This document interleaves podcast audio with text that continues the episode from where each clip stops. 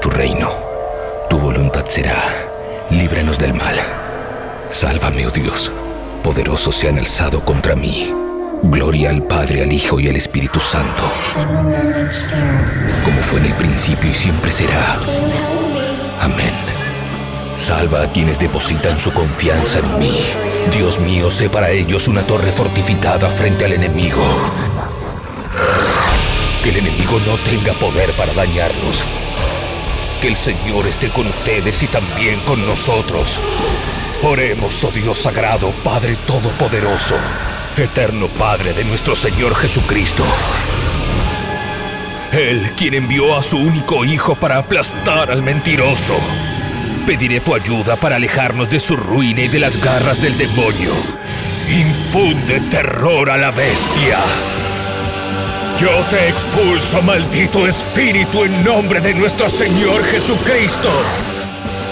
Al demonio con el diablo. Puro heavy metal. Llegó el momento de presentar al invitado hoy en Al Demonio con el Diablo. Y mm, desde que lo conozco siempre tuve una sensación particular porque por un lado es quien toca esta música brutal y extrema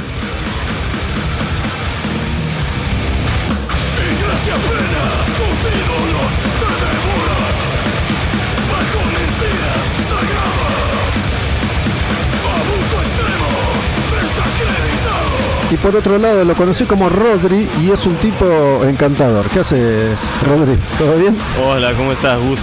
Muchas gracias por darme este espacio. La verdad que un placer venir. ¿Tu, nombre artístico cuál es? ¿Cuál es el que usás de, de, todos los proyectos en los que estás involucrado? Digo, ¿depende de qué artista se trata o no?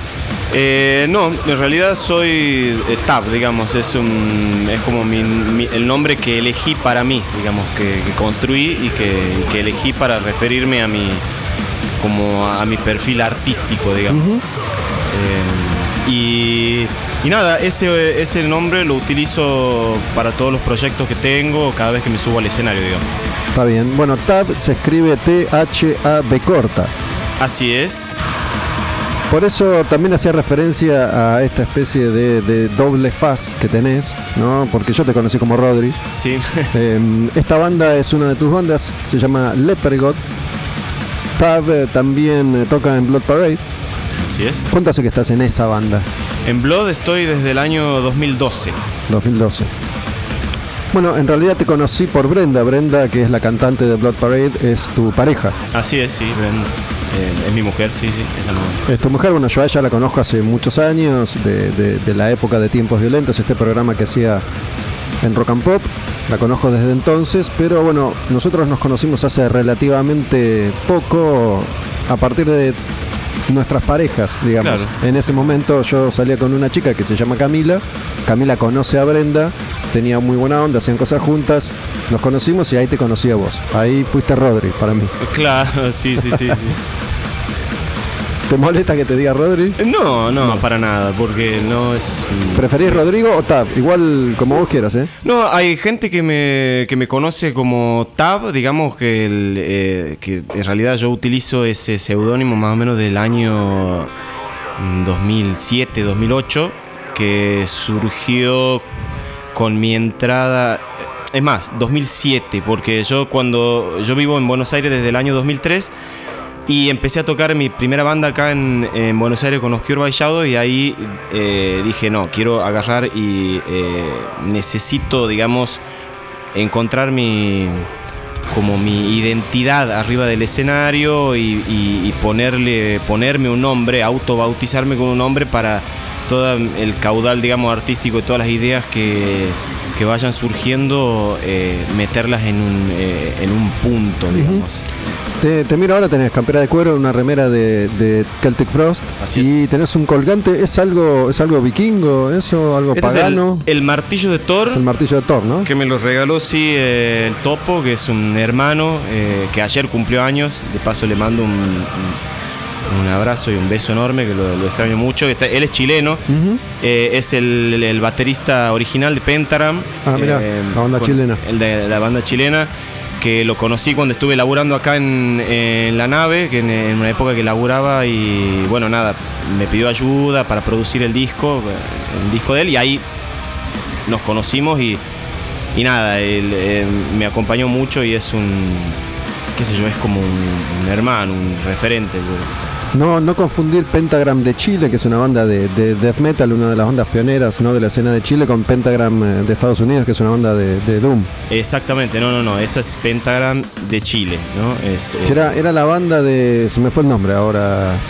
del... eh, Que también está en Criminal. Sí, de... Anton. Anton, exactamente, de Anton. Uno de los músicos chilenos más, más conocidos a, a nivel internacional. Así es. Y el otro que tengo... ¿El otro que tenés? Que, Este que es- es, a ver.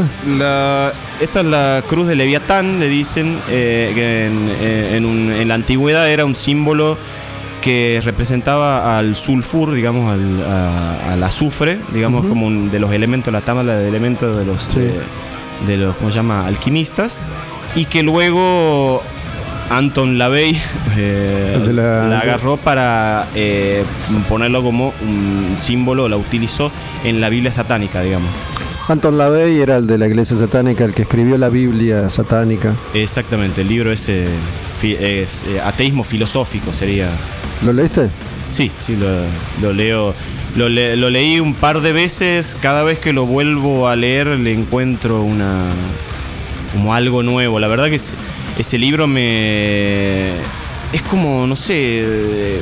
Cada vez que lo leo le descubro algo nuevo, interpretaciones nuevas, pero me, me ayudó mucho ese libro para es como no sé si decirlo, pero lo- yo lo tomé como de autoayuda, ponele.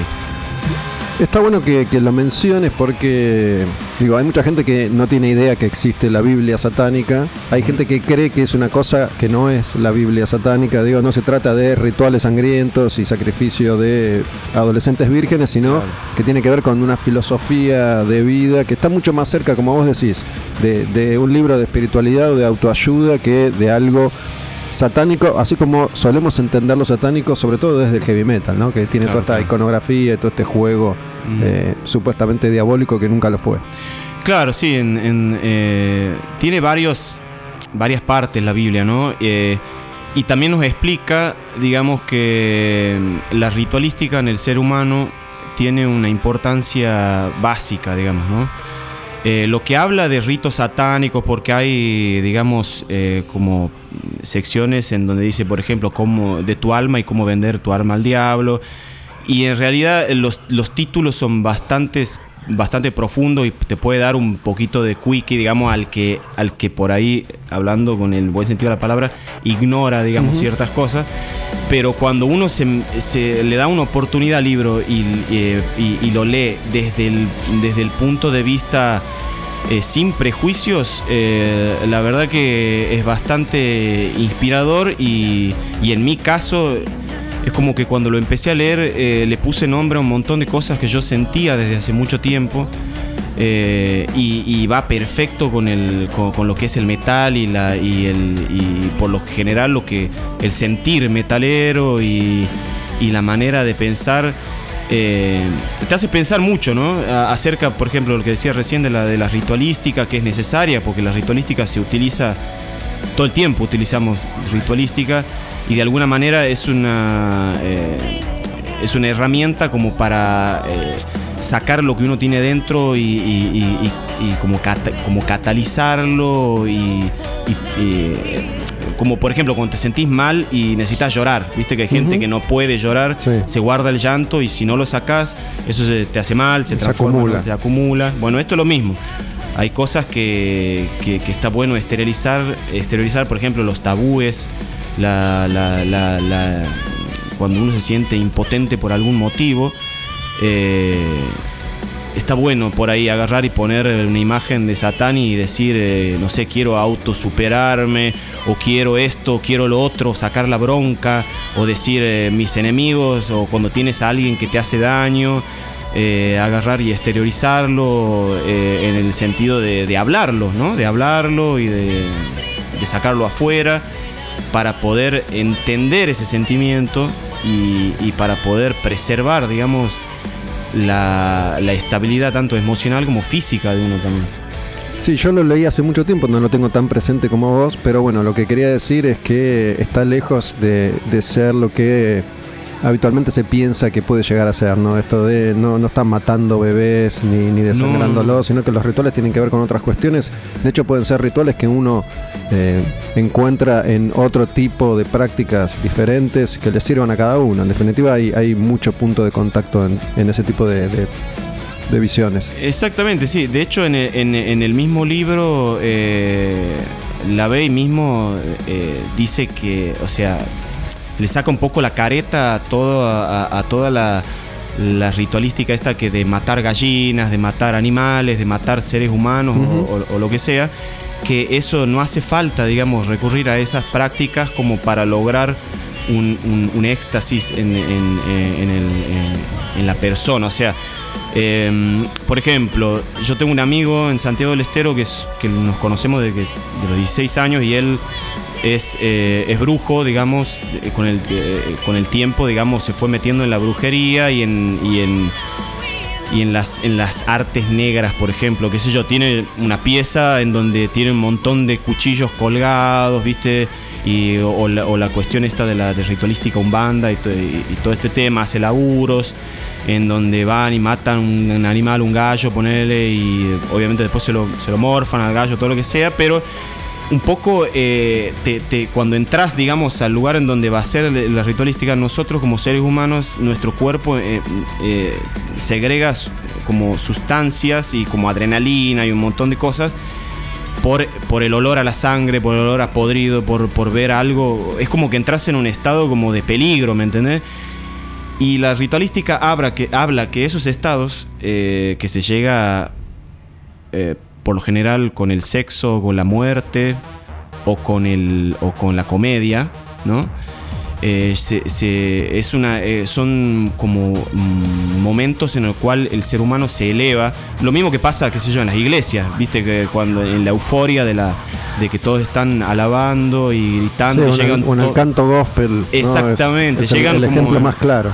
llegan como una, como una euforia colectiva a través de, de esa concentración y bueno, de, las ritualísticas que ellos hacen. Bueno, un ritual, ponele un banda, eh, llega más o menos al, al- mismo sentido o en, eh, en las orgías o, o- hay diferentes maneras, digamos, de llegar a eso. El punto justamente es ese, porque cuando uno llega a ese estado es cuando uno visualiza, digamos, lo que uno quiere lograr, el cambio que uno quiere eh, lograr en la realidad. Y, y- y- nuestro, eh, nuestro cerebro y, nuestra, y, y ese estado es lo que atrae eh, eh, eh, esa idea o esa imagen que uno visualiza, ¿me entendés? Como que esa sería como la elevación, digamos. Ese es el poder de la ritualística, que no significa que porque estés alabando a, a- a un- a un- a alguien que se vea de tal o cual manera, en un caso algunos se identificarán con Cristo, algunos se identificarán con el diablo, pero lo que uno principalmente, lo que hace el ser humano es buscar algo que los represente y a través de ese, de ese algo que los represente, eh, elevarse, tratar de, de despegarse, digamos, del, del de, o tratar de encontrar, yo creo, la, la respuesta a la pregunta que todos nos hacemos, que por qué, por qué sufrimos, por qué lidiar con el dolor sería.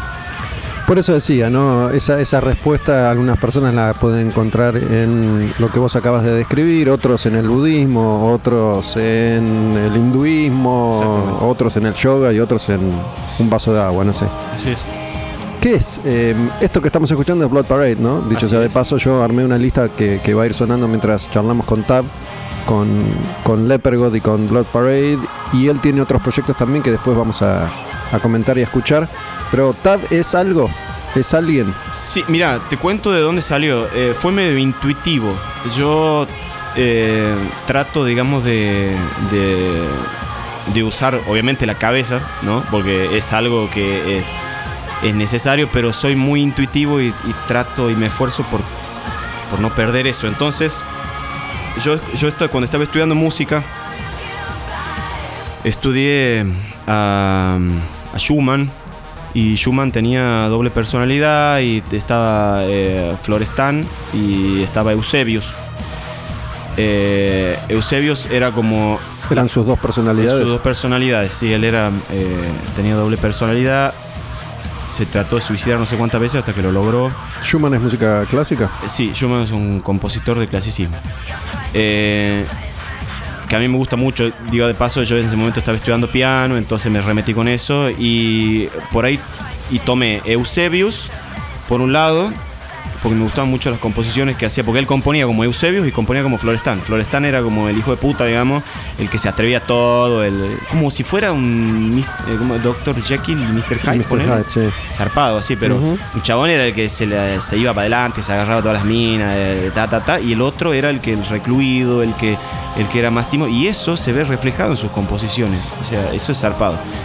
Bueno, y agarré esta, eh, la parte como de Eusebius y eh, lo junté con la, eh, la- la letra Tau, que es la última letra del, del- de- del alfabeto hebreo, que a su vez fue utilizado tiene una larga historia, de ahí sale, eh, digamos, de la letra T do- eh, puesta, si agarras la letra T y la pegas para arriba y para abajo, queda un- la cruz. cruz. de Malta.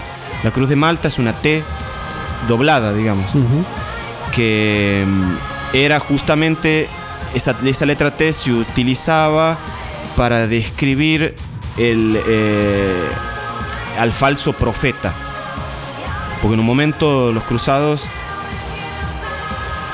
estaban en contra de la iglesia, por eso se les quitó, digamos, todo el poder que tenían y los terminaron siendo como un chivo expiatorio. Y los cruzados fueron los que inventaron a, inventaron a Baphomet, que es un símbolo que sería el demonio por excelencia, la cabra eh, con tetas de mujer y, y falo y, y que señala la, la luna creciente, luna menguante y todo eso, eso es como un símbolo que crearon ellos de poder en, que estaba basado en la naturaleza, que es lo mismo de lo que habla o de lo que le da, de lo que la Bey mismo le, le llama, le llama Dios. O sea, eh, todo se conecta, por eso es como dar vuelta medio en círculo. Pero bueno, para no irme al carajo, lo saqué de ahí, digamos, que era Tausebios en un comienzo mi nombre, que era Tau Eusebios, una cosa así. Cuando, ¿Eusebius era, era el sumiso o era el otro? era el, sí, el, el sumiso, era el, como el, el, eh, sí, el tímido, tímido. el tímido, el que no se animaba a nada.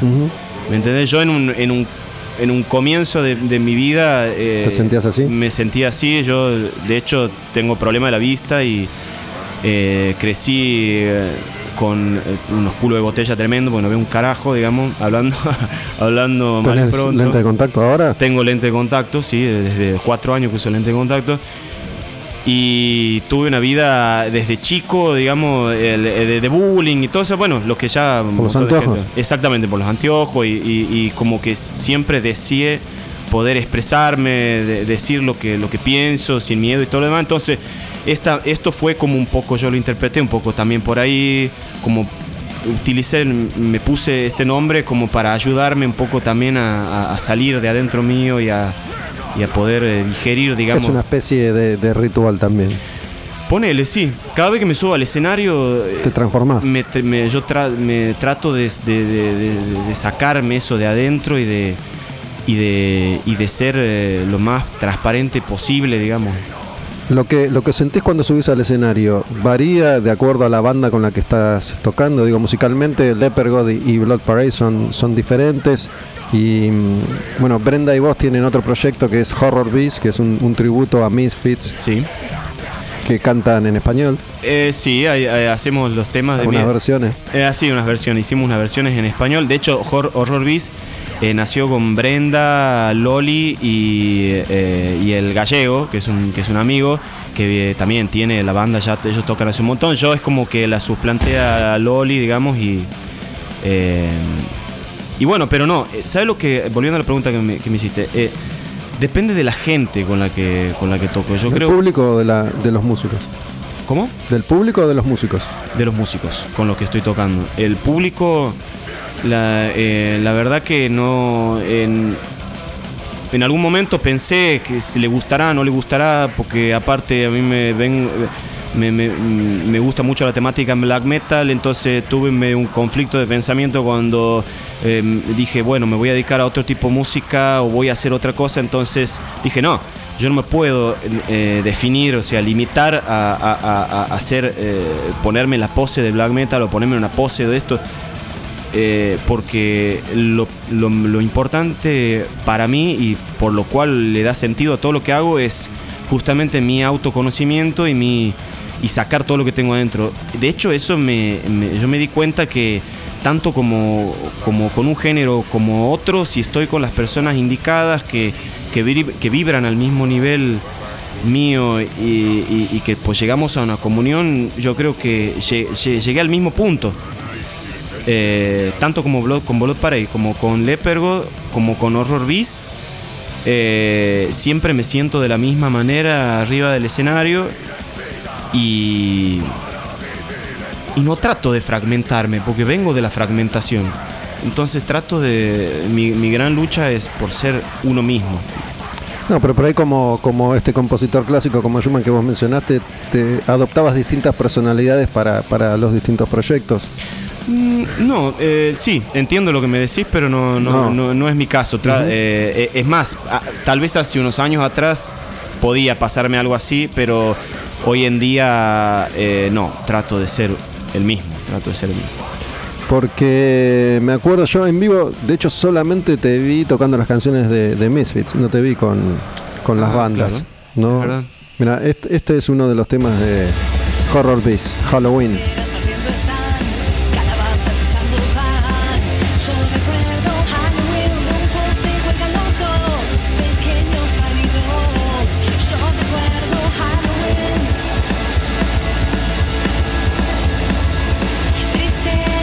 Que tocaron en una casa, en un lugar, no sé si vos te acordás ahí por San Telmo no. Eh, tirámela porque no, Era para, ¿cómo se llama ese, ese, barrio? Cerca de la 9 de julio, pero del otro lado, ¿no? Del lado de San Telmo. Que tenías que entrar por un pasillo y subir a un departamento y había. Era como una casa, era una casa en definitiva. Sí, sí, algo me acuerdo. Igual la marihuana ha hecho estrago en mi, en mi neurona, así que no me acuerdo de lo que hice hace media hora. Pero creo que sí, sí me acuerdo, che, de ese, de, ese lugar.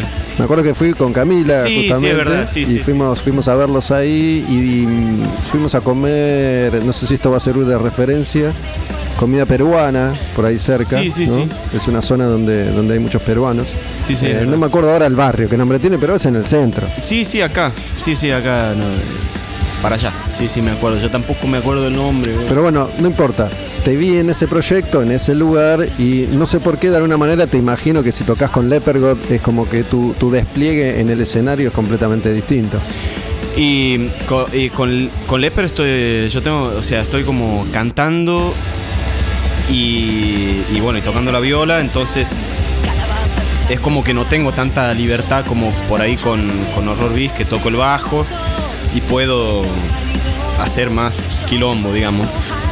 Pero siempre cuando subo al escenario es como que el cuerpo me pide descargar, o sea, no, no puedo quedarme quieto, boludo. O sea, me cuesta muchísimo, boludo. La última, por ejemplo, el último streaming que hicimos con Blood, que fue una. Ahí aprendí algo, la verdad. Eh, aprendí a quedarme quieto y a tocar bien, digamos porque no me, si no me cebo y, termino pifiando o algo, eh, es como que me. nada, me, me, cebo, boludo. ¿Tocas la guitarra? Claro, toco la viola, entonces ahí cuando hicimos el streaming eh, dije, no, bueno, ahora eh, tengo esto es un streaming. ¿no? ¿Dónde, ¿Dónde lo grabaron? ¿En la nave? En Camarón Brujo, ah. con, los amigos de, de Against que nos, nos invitaron para hacer, de hecho les mando un saludo a todos los chicos que son una masa. Eh, que justo ahora vamos a tocar en el, auditorio oeste, tenemos una fecha. ¿Con Against? Con Against, con Avernal también, con Sobre tus cenizas y Exocet. Eh, va a ser el 19 de septiembre, de paso tiro el chivo. Em, pero bueno, e, esa, e, esa, experiencia del streaming en Camarón Brujo eh, fue zarpado, de hecho tuve la oportunidad después de verme bien y decir... es como que estoy también encontrando mi lugar, ¿no? Porque ahí soy guitarrista y soy el único guitarrista, entonces tengo un poco más de, responsabilidad en cuestión a que tiene que sonar bien, tiene que, eh, eh, sonar, eh, no, tengo, no quiero perder el hilo por moverme o hacer alguna movería. Entonces, como que, nada, de alguna manera, no sé si se dirá madurando un poco, boludo. Che, escúchame, bueno. No sé si, si todas las personas a raíz de tu relato se, se terminaron de dar cuenta que vos sos de Santiago del Estero, ¿no? Dijiste Sí. que viviste ahí, que tuviste tu amigo, el, el que hace un banda, el brujo y qué sé yo, pero Sí. bueno, vos naciste en Santiago del Estero, ¿o no? No, no, no. Yo nací en Jujuy. En San- Jujuy. San, Salvador de Jujuy. Eh, porque mi abuela materna amaba Jujuy. Ella eh, tenía casa en Jujuy. Ella es de Santiago, era de Santiago. Ella es neuquina. es. Sí, eh, eh, era. Vive, Ella era. no, no, falleció. pero era, era neuquina. Y mi abuelo viajaba por todos lados. Entonces, una de mi, mi tía, por ejemplo, la hermana de mi madre nació en Salta y mi madre nació en Neuquén. Yo nací en Jujuy. Después me crié en Santiago del Estero. Es todo un quilombo. porque quilombo de- La de familia viajera. Sí, ¿Qué, qué hacía tu abuelo? ¿Por qué viajaba? mi abuelo, porque laburaba en las fronteras, en las fronteras de Chile eh, y laburaba después en las fronteras del norte. Eh, Era entonces. traficante. no, pero No. ¿qué, qué- qué hacía? ¿Un laburo? No, era gendarme. gendarme. Gendarme era, sí. Eh, y eh, mi abuela era, como todas las hermanas de, mi abuela materna, eh, maestras. Maestras rurales, o sea, gente que, que, que vivía en, el límite, digamos, del país cuando, cuando, cuando las fronteras casi no estaban, digamos. Eh, y bueno, por ese motivo, mi, mi- mi tía nació en Salta cuando a él lo derivaron para allá. Y bueno, mi- y a mi abuela también la, la- la trasladaban y, es- y- y trabajaba en Salta. Después a mi vieja la tuvieron eh, en, en Neuquén porque volvieron a Neuquén. Y después mi abuelo cuando se retiró fue a vivir a Santiago del Estero. Entonces, mi abuelo vivía en Santiago del Estero, cuando mi vieja queda embarazada de mí, se pelea con mi viejo, no quería saber nada, qué sé yo, mi abuela, se, mi mamá se va de- a, Jujuy a, a parirme allá, nazco en Jujuy y bueno, ahí sí se arregló todo, no, vamos, vamos a buscarlo a nene, vamos a buscarlo nene, y, bueno, y me llevaron a Santiago del Estero. Fue, fue a Jujuy ¿para- para qué? Para tener pasaporte jujeño. Claro. no, porque... Para alejarse de tu papá. Exactamente, porque no quería saber nada, qué sé ¿Tu yo. papá santiagueño o tampoco? ¿O es de Santiagueño, sí, sí. Eh, mi- la familia de mi papá es. Eh, mirá lo que son las cosas. Por un lado, lo que te acabo de contar de mi historia es por parte de, la, de, de- de mi mamá, y pero por parte de mi papá son todos artistas, o sea, y criollos de Santiago del Estero del año del corno, o sea, ya son gente que hace varias generaciones que. ¿Artistas vienen- músicos o de otro tipo? Artista plástico y escultor, mi abuelo, Sánchez Gramajo. eh, en Santiago, bueno, ciudadano ilustre de Santiago. eh, lo, lo digo porque me da bastante orgullo, digamos.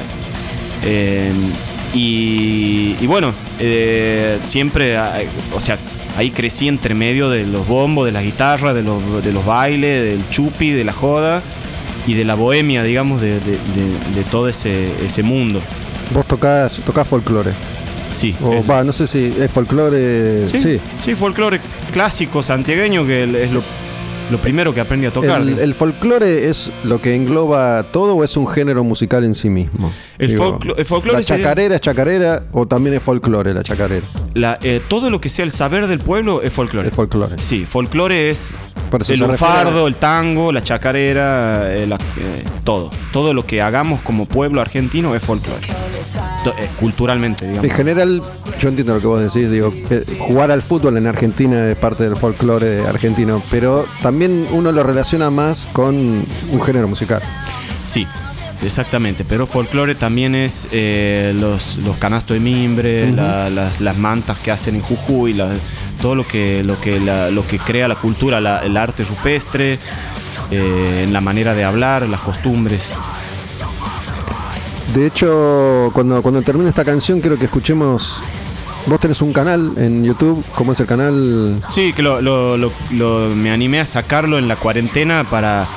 Nada, para meter a, eh, toda la. la Para data- agrupar tus cosas. eh, para agrupar las cosas. Ahí tengo varias. Por ejemplo, está lo de subido. Está subido lo de lo de Horror Beast. Mira, esto es eh, Tab tocando una, una chacarera. Esto lo hiciste vos solo, ¿no? Sí, sí, sí, esto lo hice en casa. Guitarra, bombo y voz. Exactamente.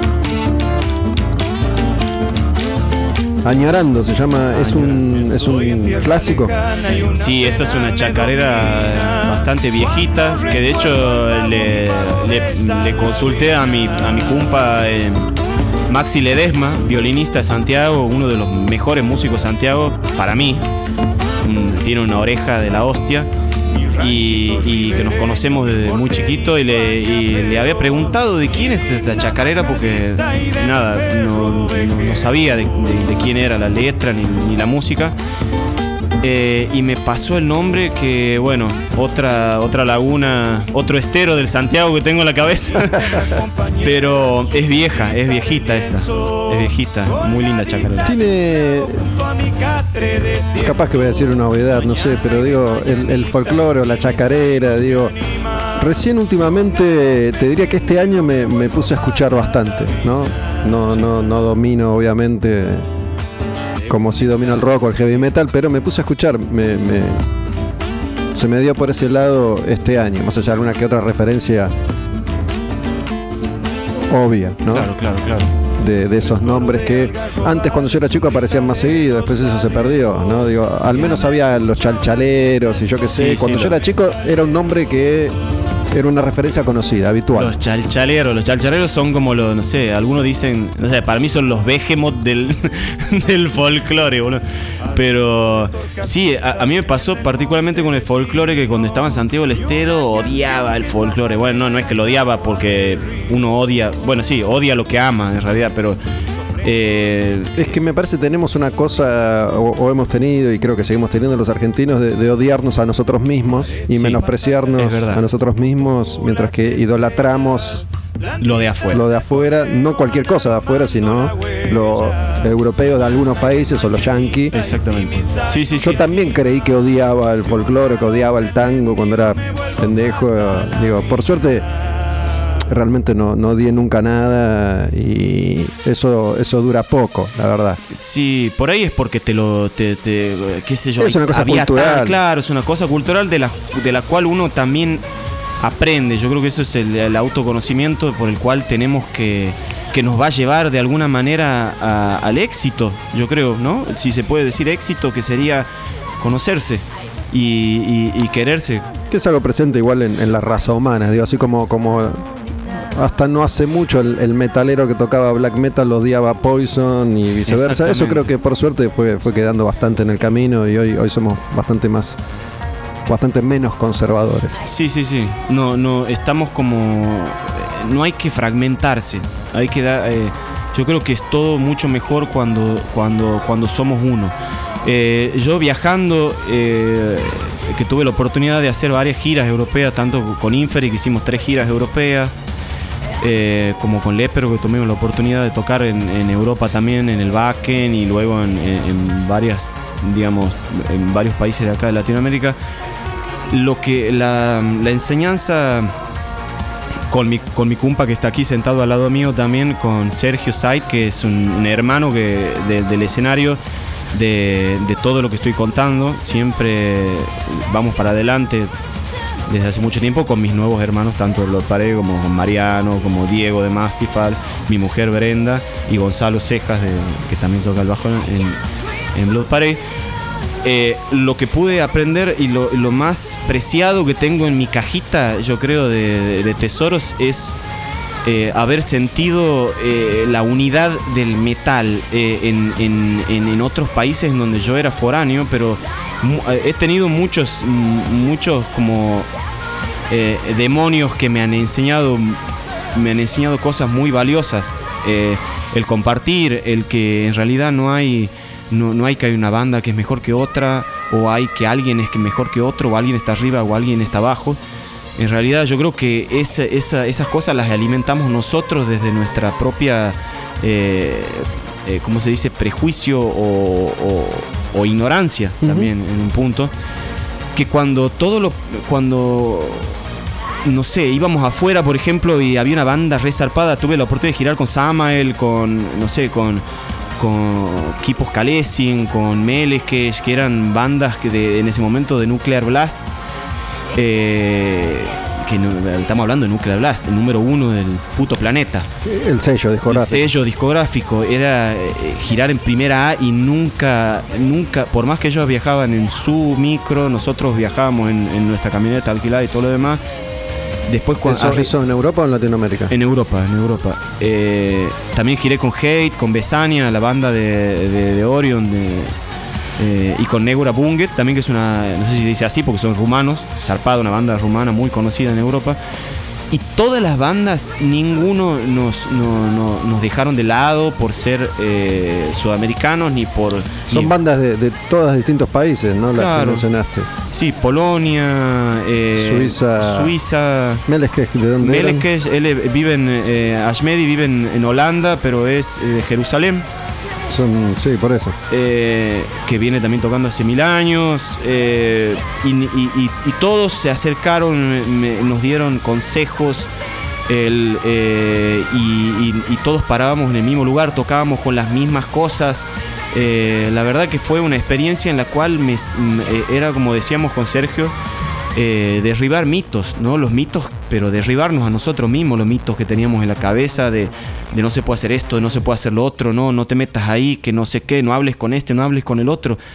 Y eso es, eh, es una cosa que eh, hoy te lo cuento y, es una de las mejores cosas que me pasó en la vida porque me, cambió el modo de verme a mí mismo. O sea, ¿me entendés? O sea, de, de- puedo tocar. No sé si, me hubiese, si no me hubiese pasado eso antes de ir al backen, cómo hubiese vivido el backen, yo, el escenario del backen. Porque para mí, eh, te digo, capaz que es una pelotudez lo que voy a decir, ¿no? Pero es lo mismo tocar en Speed King que tocar en el backen. Para mí, o sea, no, no es lo mismo, está bien, no es lo mismo porque el que conoce Speed King sabe de lo que hablo acá, del antiguo Speed King. Pero es el, es el hecho del acto artístico, o sea, el, acto, el acto artístico eh, es, un- es uno, sea donde esté, lo podés meterle caminada de guita arriba o hacerlo con nada. Y, y- pero es el acto, es el, el- el acto artístico el que le va a dar vida, el que da vida. O sea, eh, yo siempre trato, siempre, nunca me alcanzó para comprar el pantalón que veía que salía tanto o la campera que veía, entonces me lo empecé a hacer yo, o sea, las armaduras de Inferi me, las remaché todas yo, los pantalones me los hice todo yo, compré, compré todo yo. Eh, en ese sentido, yo también creo que tengo algo de punk, digamos, que si bien no empecé escuchando punk, yo empecé escuchando trash y heavy metal, luego death metal, luego black metal, y por último eh, el punk, que lo entendí cuando tuve maduras ciertas cosas. La cuestión de hazlo tú mismo y cuando lo haces vos mismo no hay, no, no hay nada que te, que te pare. O sea, no.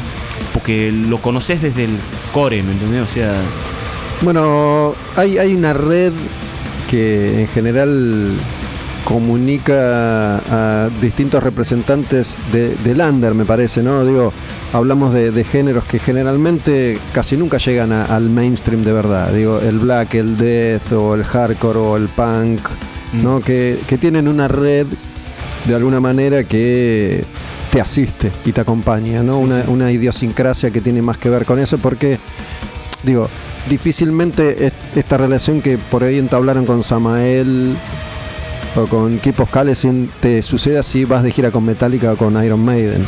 y puede ser, la verdad que. Digo, más allá de que te puedan tratar bien, Sí. la interacción es otra porque estamos hablando de otro nivel Mm, claro. de popularidad y de masividad. Por ejemplo, cuando estuvimos, a- a- ya que hablas de Iron Maiden, cuando, cuando tocó Iron Maiden en el Backen, que fue el mismo día que tocamos nosotros, nosotros tocamos a la ¿En qué año fue? ¿Qué, 2016.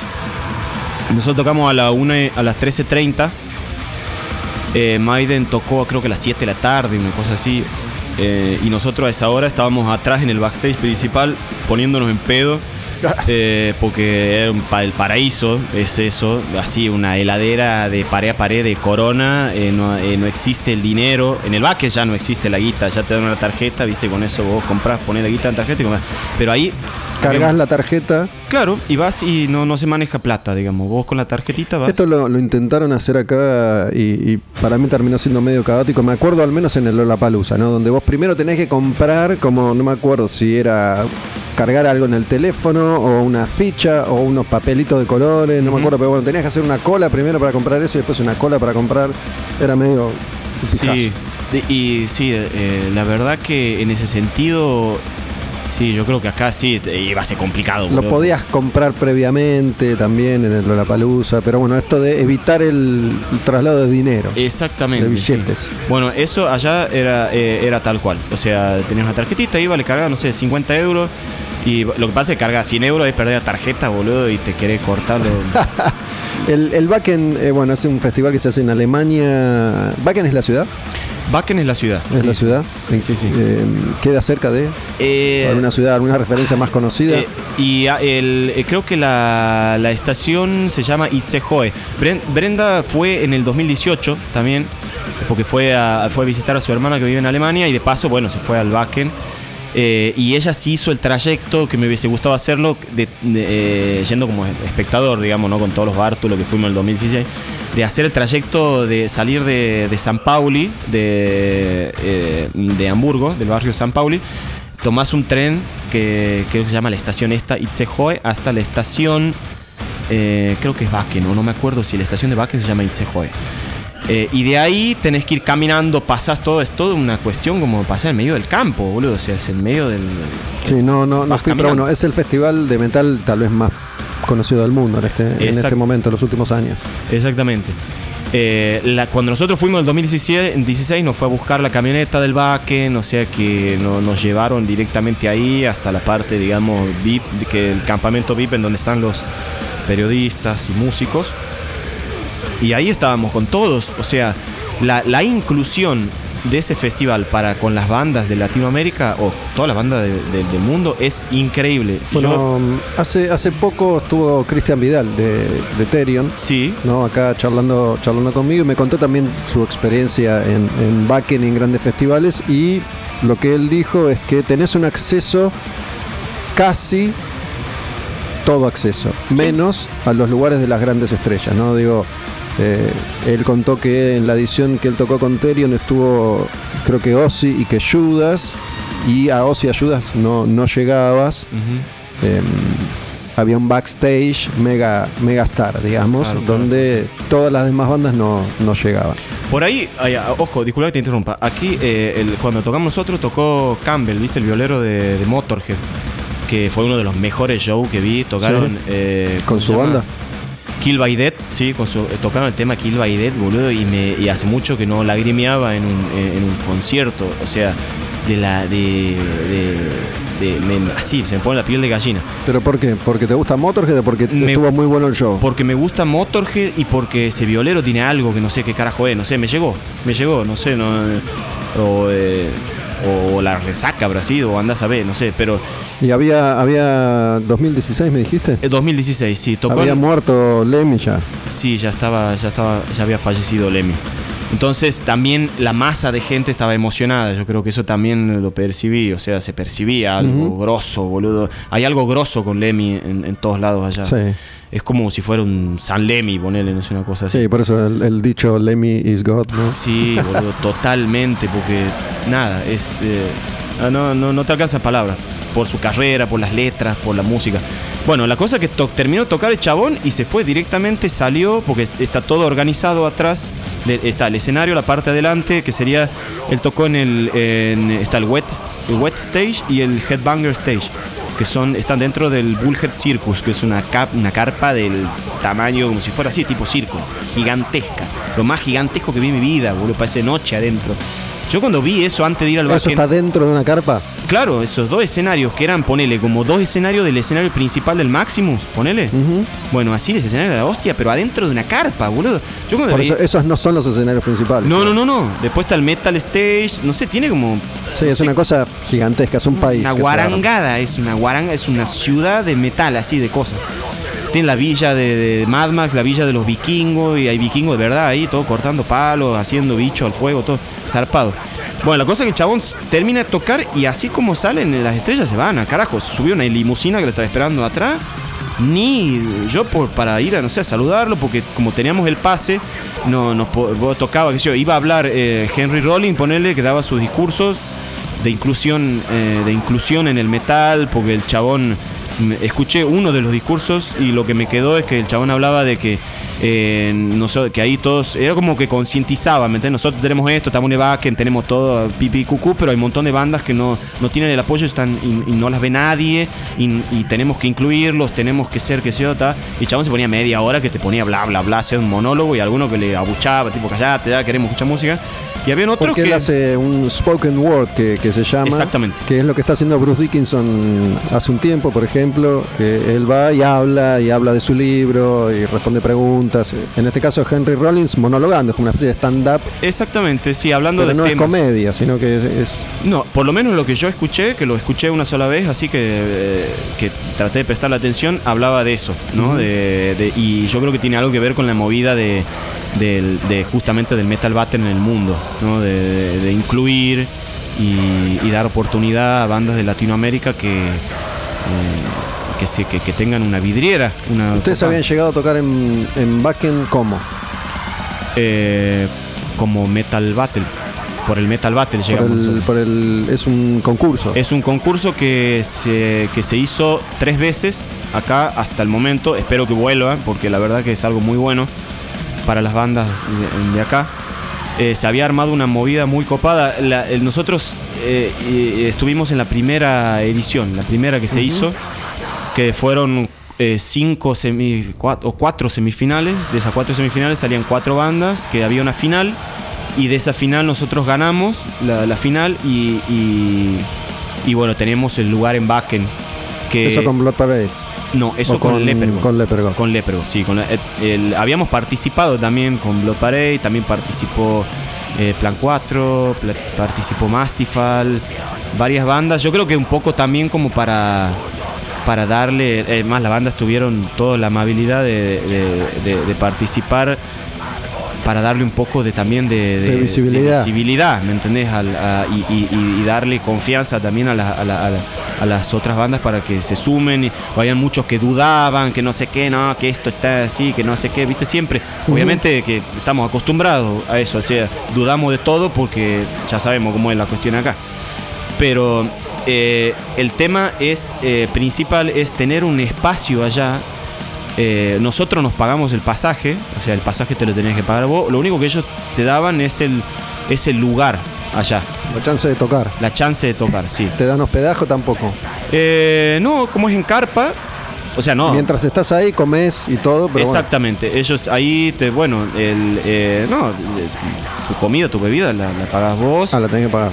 salvo el día del show. El día del show sí, te, tenés vales, tenés, estás en un sector en donde todo es gratis, digamos. O sea, no, no tenés que pagar por nada.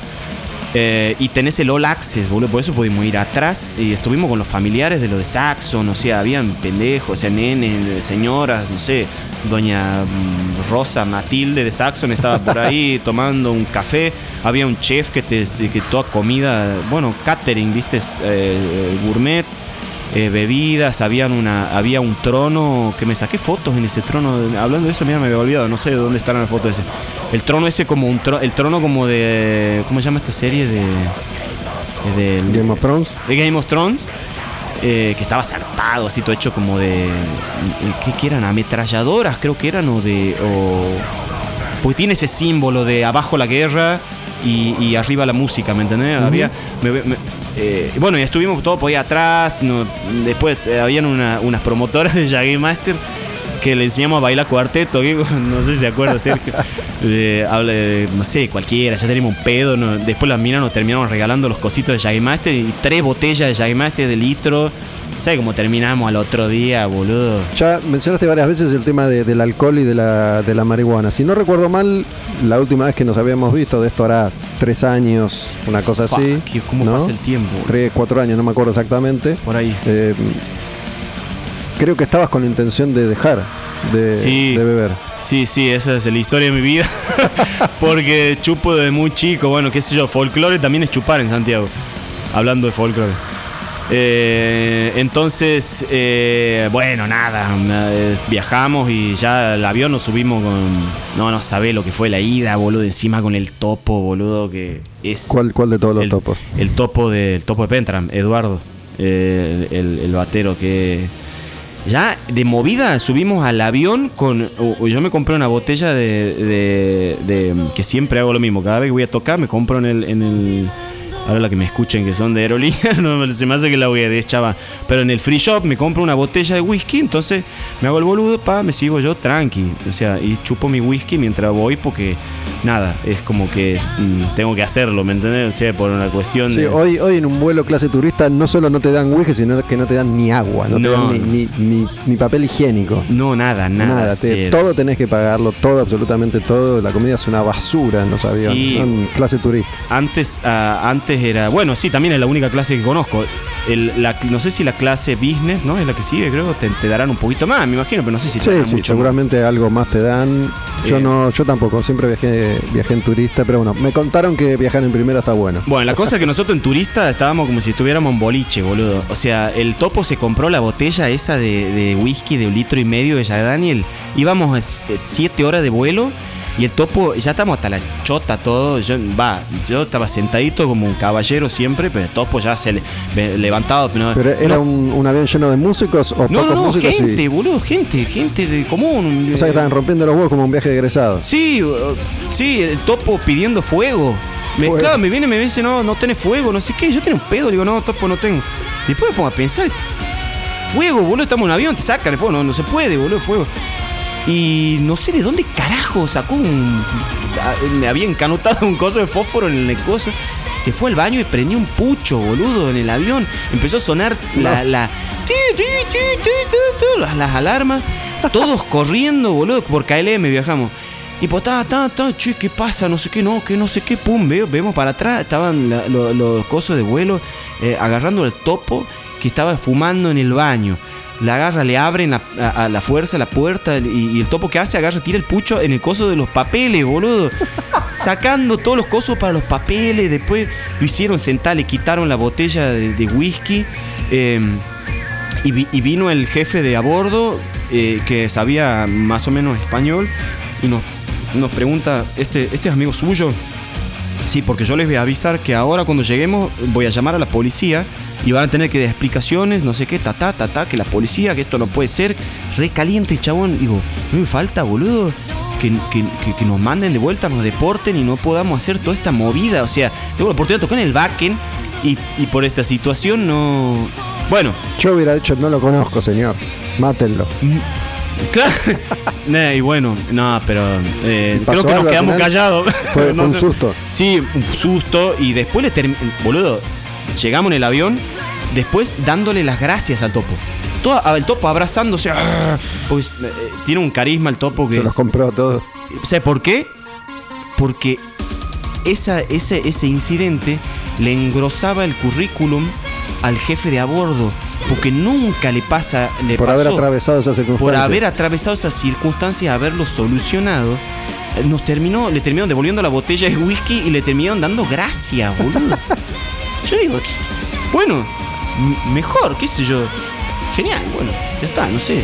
Vivimos para contar. no, no dejaste de, de- de No, sí, sí. ¿Ah? No dejaste de tomar alcohol. Sí, sí, Bajaste, ya. Sí, o sí. sí dejaste. No, sí dejé bebida blanca, no, desde ese momento no tomo porque en, en- en la- un día antes de los, de los 15 años de Blood en Uniclub me agarró un ataque de vómito que estuve vomitando como 8 horas seguidas, hecho re mierda. Eh, a mí ya me operaron de la vesícula, así que nada, me, me dijeron, loco, Por eso yo me acuerdo que, que según entendí esto hace unos años, tenías que frenar por tu salud. Sí, sí, sí, me- ya me habían dicho, si no, bueno, ya saben, o sea, cirrosis. Es- igual no, es- no es tan desconocida la cirrosis, hay un montón de gente que tiene cirrosis, pero, pero nada, eh, ya me, me- afectaba y, y, bueno, eh, ahí paré por un año de chupar y bueno, después arranqué de vuelta, pero con vino, cerveza. ¿Qué, qué edad tenés vos? Yo tengo 37. Eh, y, y bueno, no, ahora estoy de vuelta sin chupar, no, ya hace un, ah, creo que hace, un, hace un mes más o menos. Pero bueno, ya no chupo bebida blanca, no chupo vodka, no chupo... eh, Eso cero. eh, sí, trato, cero. y la marihuana, boludo, te- te- algo de esto, de, lo que- de lo que tuve, de, de los pulmones y todo, se me hace de la cuarentena, claro. En cuarentena no, digo, no, no me Solo a- fumabas. Claro, pero me, me fumé ocho plantas, boludo, ¿me entendés? Y también un poco de eso me agarró ahora el pulmón, entonces no puedo escabiar, no puedo fumar, boludo. Me tengo. mm, sé qué tengo que hacer. Che, ¿sabes que mm, hoy, hoy estaba escuchando Lepergot, ¿no? Y no sé, intuyo que Behemoth es una, una gran influencia para, Sí. para vos, para ustedes. Sí, sí, mentiría si digo que no. Quiero, quiero que escuchemos un poco Behemoth, ¿no? Em, que me parece una de las mejores bandas de, de metal extremo de, de la historia, en definitiva. Un grupo hermoso. Sí, sí. Sí, la verdad que cuando conocí Behemoth, no, conozco, no conozco Behemoth desde el comienzo. Conozco Behemoth tal vez como todo el mundo, desde el Telema Six o Satánica. Eh, eh, pero me, en el momento que vi un vivo de los chabones me, me inspiró, me inspiró, dije, ya está, esto Para mí, Behemoth es para el death metal lo que Opeth es para eso que hacen, que hacen ellos. ¿no? Sí. Digo, es una banda que está por encima. Sí, bueno, Ope también, boludo, cuando escuché el Still Life o el Blackwater Park, eh, también me rompió la cabeza. Yo me acuerdo que vi, vi a, mi- a Behemoth una sola vez, no sé si fue la primera, en Cemento. Sí, Había que yo no fui. 73 personas, no había nadie. Sí, boludo, yo no fui. Y no, eh, no me acuerdo por qué, no, creo que no tenía dinero. Pero si quería y rompía las bolas, creo que podía entrar, pero eh, también sentí, dije, no, no, no, no, me gusta tanto que no, no, no quiero verlo, no tengo miedo de... De, ¿De decepcionarte? No, Sí. fue una bomba. No, no, sí, fue una bomba. Además, boludo. para, para ser un grupo de metal extremo lograron una popularidad y una capacidad de producción que, que pocas bandas tienen. Entonces, visualmente, el grupo es fantástico. Sí, sí. Hecho de abajo, loco, ¿eh? Eh, Polacos. los polacos, esto hecho de abajo. Y, y- y conociéndolo, a- que tuve la oportunidad de girar con Orion, eh, es un chabón, eh, una masa, boludo. Mira, para ir a la gira esa del 2011, tuve que vender todo lo que tenía. O tuve- vendí el cabezal caja que tenía, los equipos, las violas. Me quedé en bolas para poder comprar el pasaje, para poder pagar el, booking, para poder ir con discos. Bueno, nada, eh, vendí todo y, me quedé en bolainas. Pero bueno, feliz de la vida. Fui ahí y las veces que, que hablamos con, con Orion, eh, que tuvimos charla, el chabón es súper tranquilo, boludo. Es un gatito, loco, el chabón. Es, es re eh, tranquilo, boludo. Vos lo ves, un demonio horrible, pero el chabón es re tranca. Tenía una, no- una netbook que tenía él con la foto con, con la novia, así agarrando un gatito y mirando en un sol, así. Y las minas se le acercaban que se lo querían recontra mil, garchar al chabón y el chabón se hacía para un costado, eh, no, tímido. Y yo, "Buah, este es un salame, la- le- le decíamos los chabones, boludo, mira, tiene la mina regalada, no, no chupa nada y re tranquilo, fumaba pucho, puchaba nada más. Pero eh, así, under, boludo, ¿eh? Under, eh, así, pintándose. Lo mismo que hace cualquier banda under de acá. Cuando no está con Behemoth, el chabón es under, boludo, como todo, como, eh, eh, como eh, creo que él ya vivía de la música porque Behemoth les da de comer a, a todo eso, pero Hate, por ejemplo, no, Hate tenían, cada uno tiene su trabajo en Polonia y eso que es una banda reconocida, también toca en Estados Unidos, Estados Unidos, Estados Unidos toca en, en, en festivales, en todos los festivales, pero ¿Qué, qué otra banda te gusta a vos? y Cre- Credophil, por ejemplo, la primera, el, la, Credophil, Mayhem, eh, Darkthrone. Bueno, eh, vamos, vamos a elegir una canción de, de of Field que no sé si querés elegir una en particular o, o cualquiera, o tenés algún disco. Del álbum, no sé, del Medium, por ejemplo. eh, encima las escuchaba en cassette, boludo. O sea que nunca me aprendí los nombres. Pero lo escuchaba con Matías, que vive por acá cerca, en Palermo. Que él fue el que me. El que me, me- hizo te hizo escuchar Cradle. Sí, Cradle Phil, que yo cuando yo tocaba blues, y empezaba, tenía. eh, él tenía 19 años, yo tenía, no sé, 15, creo. Y tocaba blues, Metallica, eh, Guns N' Roses y algún que otro riff así de, no sé, una, nada. Cradle es tu primer contacto con el, con el black o con el metal extremo. Cradle Field, sí, eh, que vi, la, vi las tapas de discos, todo el arte, la música, que no entendía un carajo, pero me encantaba. Dije, ya está, esto es. Esta es la profundidad, que, que es- esto es lo que se viene. Y, y, y Mayhem, eh, un, un video que estaba sobregrabado y tenía escenas en vivo, el- así, que se cortaba y todo, era, era todo un. No entendía una mierda, pero ya fue, era un viaje de ida. Che, ¿qué, qué canción de Midian? ¿Te acordás de alguna canción? Eh, El, creo que es el tema. No, el tema con el, el, el tema 3. Ese, Saffron's Curse. Ese. esas, ese, ese, ese, ese, Vamos a poner ese. ¿Te parece? Escuchamos esa, esa canción y, y después seguimos charlando un ratito. Dale. Sí, se va, se va Behemoth. Esta canción es Oh Father, Oh Satan, Oh Son, uno de los clásicos de, de Behemoth. Behemoth. Yeah. Un tipo además Nergal, ¿no? Nergal es el, el cantante, el líder de, de la banda, también muy, muy versátil, como vos, tiene un par de proyectos muy muy interesantes en los que hace. eh, bueno, lo fue variando, ¿no? Pero Él ant- antes de Behemoth, de Behemoth creo que él, él ya intentó hacer algo porque es fanático de, de Glenn Danzig y Claro, tiene una cosa medio Johnny Cash, Glenn Danzig, También, ¿no? esa cosa media, media oscura, Sí, eh, que es eh, muy, muy interesante. Después, en la última etapa, con ese proyecto hizo algo un poco más rockero, no, no, tan, no tan oscuro. Sí, sí, es verdad. Escuchamos un Cradle of Filth y después seguimos charlando acá con Tab de Leper God, de Horror Beast, de Blood Parade. Dale.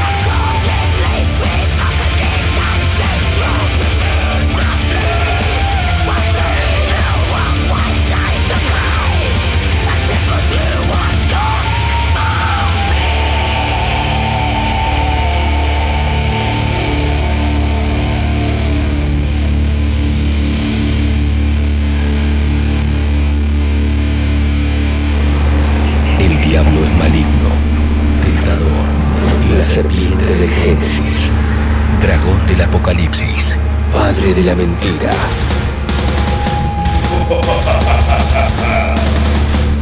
Al demonio con el diablo. Puro heavy metal. Al demonio con el diablo. Pure metal. Venimos de Cradle, seguimos con Tab y ahora puse, puse un poquito de Mayhem para, para escuchar. ¿Llegaste a verlos en vivo? Nunca vi en vivo a Mayhem. Sí, sí. Eh, la última vez creo que vinieron, que tocaron en el Club. Sí, vinieron, vinieron, pero yo no varias vi. veces. Sí, yo lo vi varias veces, sí. Eh, una en el Teatro de Flores, que no me acuerdo qué año fue, creo que fue 2017, creo que fue. No me acuerdo las fechas. Sí, ¿Qué, no- qué onda? ¿Bien? ¿Más o menos? ¿Depende? Porque digo, con, con- con esas bandas, yo qué sé, de las bandas que yo vi al menos, vos sabés que Behemoth es una planadora, Opeth suena perfecto, Sí. no sé, ves a Creator, suena perfecto. Mm. Después hay otras bandas que a veces suenan bien y a veces suenan como el orto, y si Mm. ves a Mayhem y suena como el orto, es un padecimiento. Sí, sí, sí.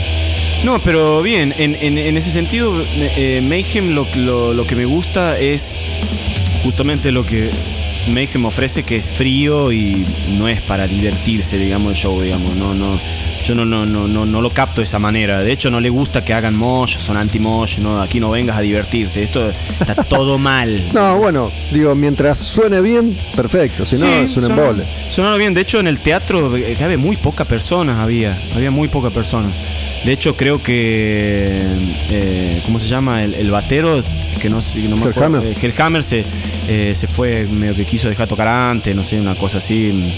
Que es medio. Nosotros nos cagamos de risa porque es medio. No sé, medio eh, Hernán Caire, ¿viste? Una cosa así. Nos, lo, lo comparamos porque, nada, el chabón es re como. Nada, se luquea, es como re medio. Medio señorita, ¿viste? Así para. Para todo, pero. Coqueto. Coquetón, sí.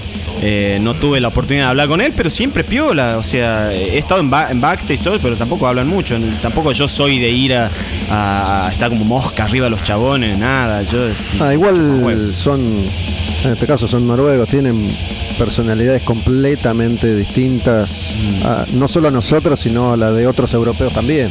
Sí, pero hay un poco de pose también, ¿eh? Creo. Sí, dentro seguramente, de lo digo, que leo. no, no sé.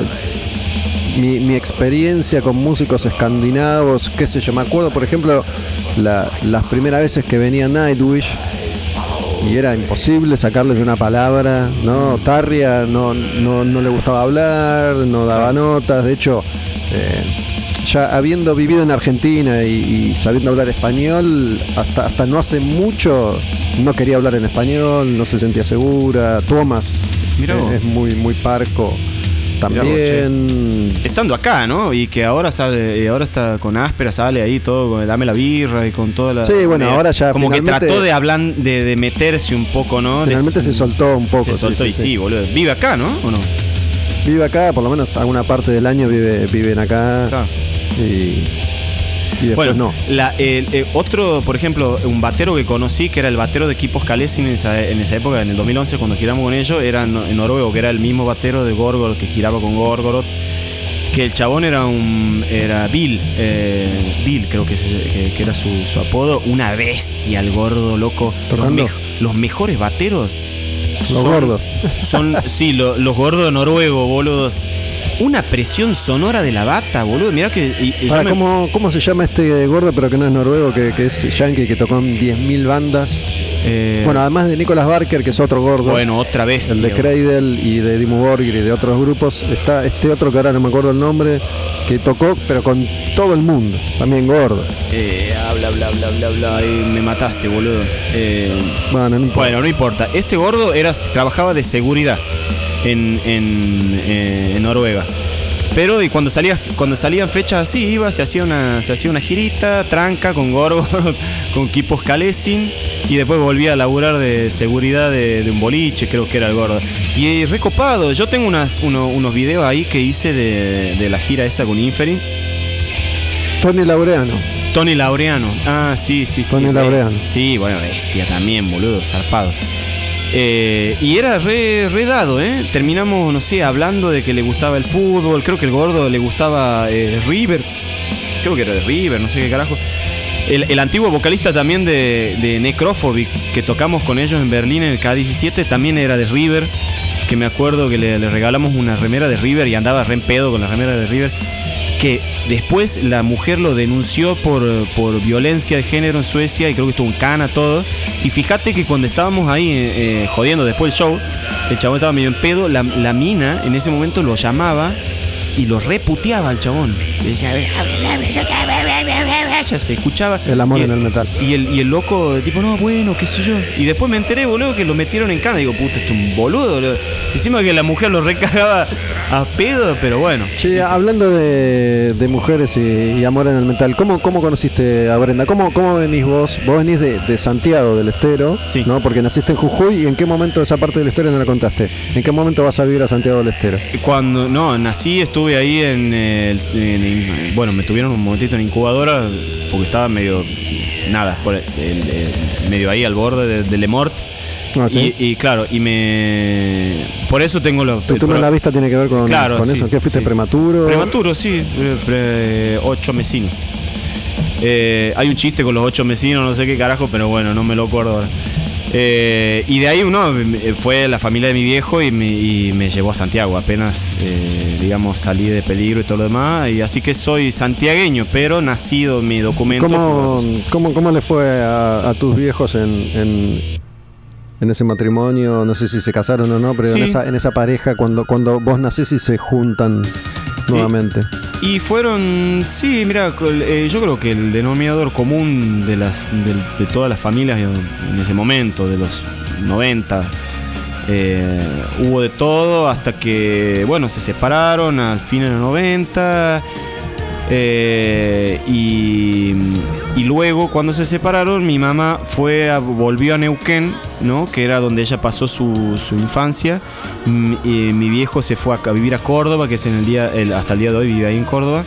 Y yo me fui a me vine a estudiar acá a, a Buenos Aires me vine a estudiar música. Em, entré a estudiar música eh, estuve Después de, después de la secundaria viniste. Claro, sí, sí. Que nada, casi no termino la secundaria porque nada, estaba en un momento medio difícil. Mi, le, le- le- nada, le debo todo a mi, a mi madre en ese sentido porque me, me cagó a parchazo, me hizo terminar la secundaria. Ella se puso en maestra, me enseñó todo. bla, bla, bla. Tu mamá maestra. Eh, no. Tiene, tiene hasta segundo, hasta tercer año de, de lengua y eh, no sé cómo se llama en la carrera universitaria, li- literatura, lengua y literatura o algo así, ¿no? Eh, letras, una cosa Letras. así. Sí. Eh, pero bueno, Porque bueno, tu abuela vos decías que venía de una generación de maestras y iba, eso iba en ese camino, digamos. después no, no, no siguió. No, no, no siguió. Y hasta que encontré la música, o sea, mm, eh, encontré, el, eh, eh, no sabía qué carajo iba a hacer, yo sabía que quería tocar todo, pero en Santiago nunca hubo mucha, no hubo mucho perspectiva, digamos, en cuanto a ser músico ni nada por el estilo. Por ahí sí para el folclore, igual los folcloristas se tienen que romper para, para poder laburar y poder avanzar, como todo músico en todas partes, digamos, del mundo. Bueno, hablemos de, de Argentina principalmente. ¿En, en Santiago es, es, es una tradición estar en contacto con, con la música o no necesariamente? Sí, la verdad que sí. Cualquier, mm, cualquier changuito toca el bombo, o toca la guitarra o canta. O sea, eso ya viene por familia, ya. ¿Vos arrancaste así? Claro, sí, sí, sí. Yo ah, eh, desde que tengo uso de razón, que era cumpleaños de mi abuela y, caía, por ejemplo, el ñato Gramajo, que era, eh, el director de la chacarerata santiagueña, que es conocida acá en Buenos Aires. Eh, bueno, es pariente de mi abuela, el ñato Gramajo, y bueno, Jacinto Piedra supo pasar, porque era ami- amigo de mi, de mi tío Nazareno, el que, que es artista plástico que ahora vive en, en Europa, bueno, vive desde el 98 en Europa, pero él era amigo con Jacinto y con Peteco Carabajal, que, que eran de la banda y eran amigos de ahí, de, de- de andar tocando, de ¿Los viajar. Carabajal son santiagueños? Son santiagueños, sí, de la banda. Sí, sí, son de ahí. Eh, y Me bueno, en- contó ya, creo que fue el Tano. No me acuerdo si fue el Tano Marchielo o Walter Martínez. No sé si escuchaste alguna de estas historias de los Carabajal con Iorio.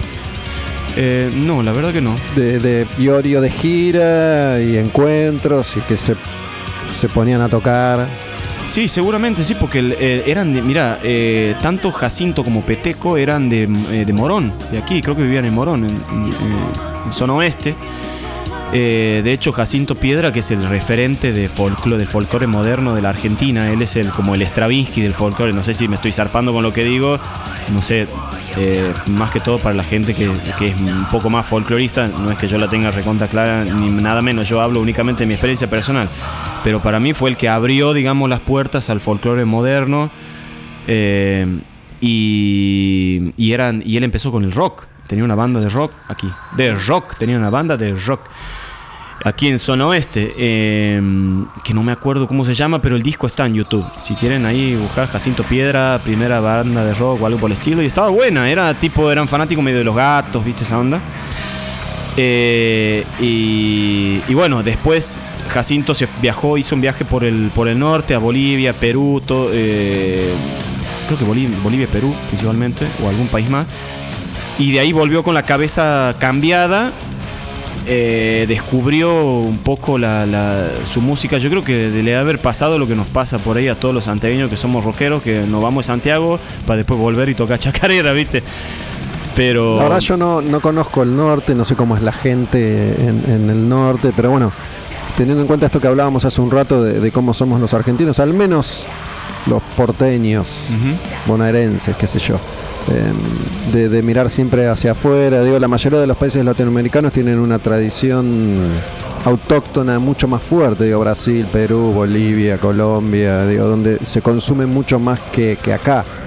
Sí, puede ser, Por, sí. por lo menos desde mi experiencia en Buenos Aires, ¿no? Por eso digo, no sé cómo es en otros lugares. Eh, entiendo que es distinto, pero no lo sé. Sí, el- en, eh, en realidad eh, yo tampoco conozco el circuito, digamos, folclórico, ponele, pero lo que sí sé es que Perú, Bolivia son más extremos que la chota, o sea, tienen No, está bien, tienen, tienen escenas de, de- de metal y qué sé yo, re pero digo, podrido y de folclore también, pero yo creo que el folclore eh, eh, le- eh, es como si le corriera más eh, o- eh, indiscutiblemente por las venas, es algo como más... Claro, claro, por eso, a eso me refería. De hecho, me acuerdo, no sé, una boludez, pero digo, de, de ir muchas veces de vacaciones a Brasil. Y no, no yo no escuché una puta canción en inglés nunca. Digo, después, obviamente, todas las bandas tocaban en Brasil, iban 350 mil personas. Y digo, ¿de dónde salen todos estos? Sí, Digo, porque digo, el, el brasilero siempre está en contacto con la música brasilera. Sí. Digo, eh, nosotros no. Sí, no, no, la verdad que no. Yo creo que un poco más ahora, viste, con el tema de, de- de la globalización de internet y todo lo demás, y, y- y que este, tenemos tanta información dando vuelta que. Y aparte, creo que es el momento un poco del, mm, eh, de mezclar las cosas, ¿no? De, yo me di cuenta, por ejemplo, de, del, de la. Como que se me prendió la lamparita de, de- utilizar de, de encontrar mi, mi origen y encontrar mi, ¿cómo se dice?, Eh, personalidad eh, en el folclore cuando, cuando viajé, cuando conocí otros países, cuando toqué con otra gente, porque antes como que eh, siempre estaba pendiente de qué banda salía para, para seguir con esa banda. ¿Me entendés? Para inspirarme de eso y, y- y hacer metal eh, en base a lo que salía o a lo que iba saliendo. Entonces es como que siempre iba siguiendo. Y, y Ashmedi de, de, me dio un consejo que es el consejo, uno de los consejos más grandes que me dieron, que es don't follow, just lead. Me dijo.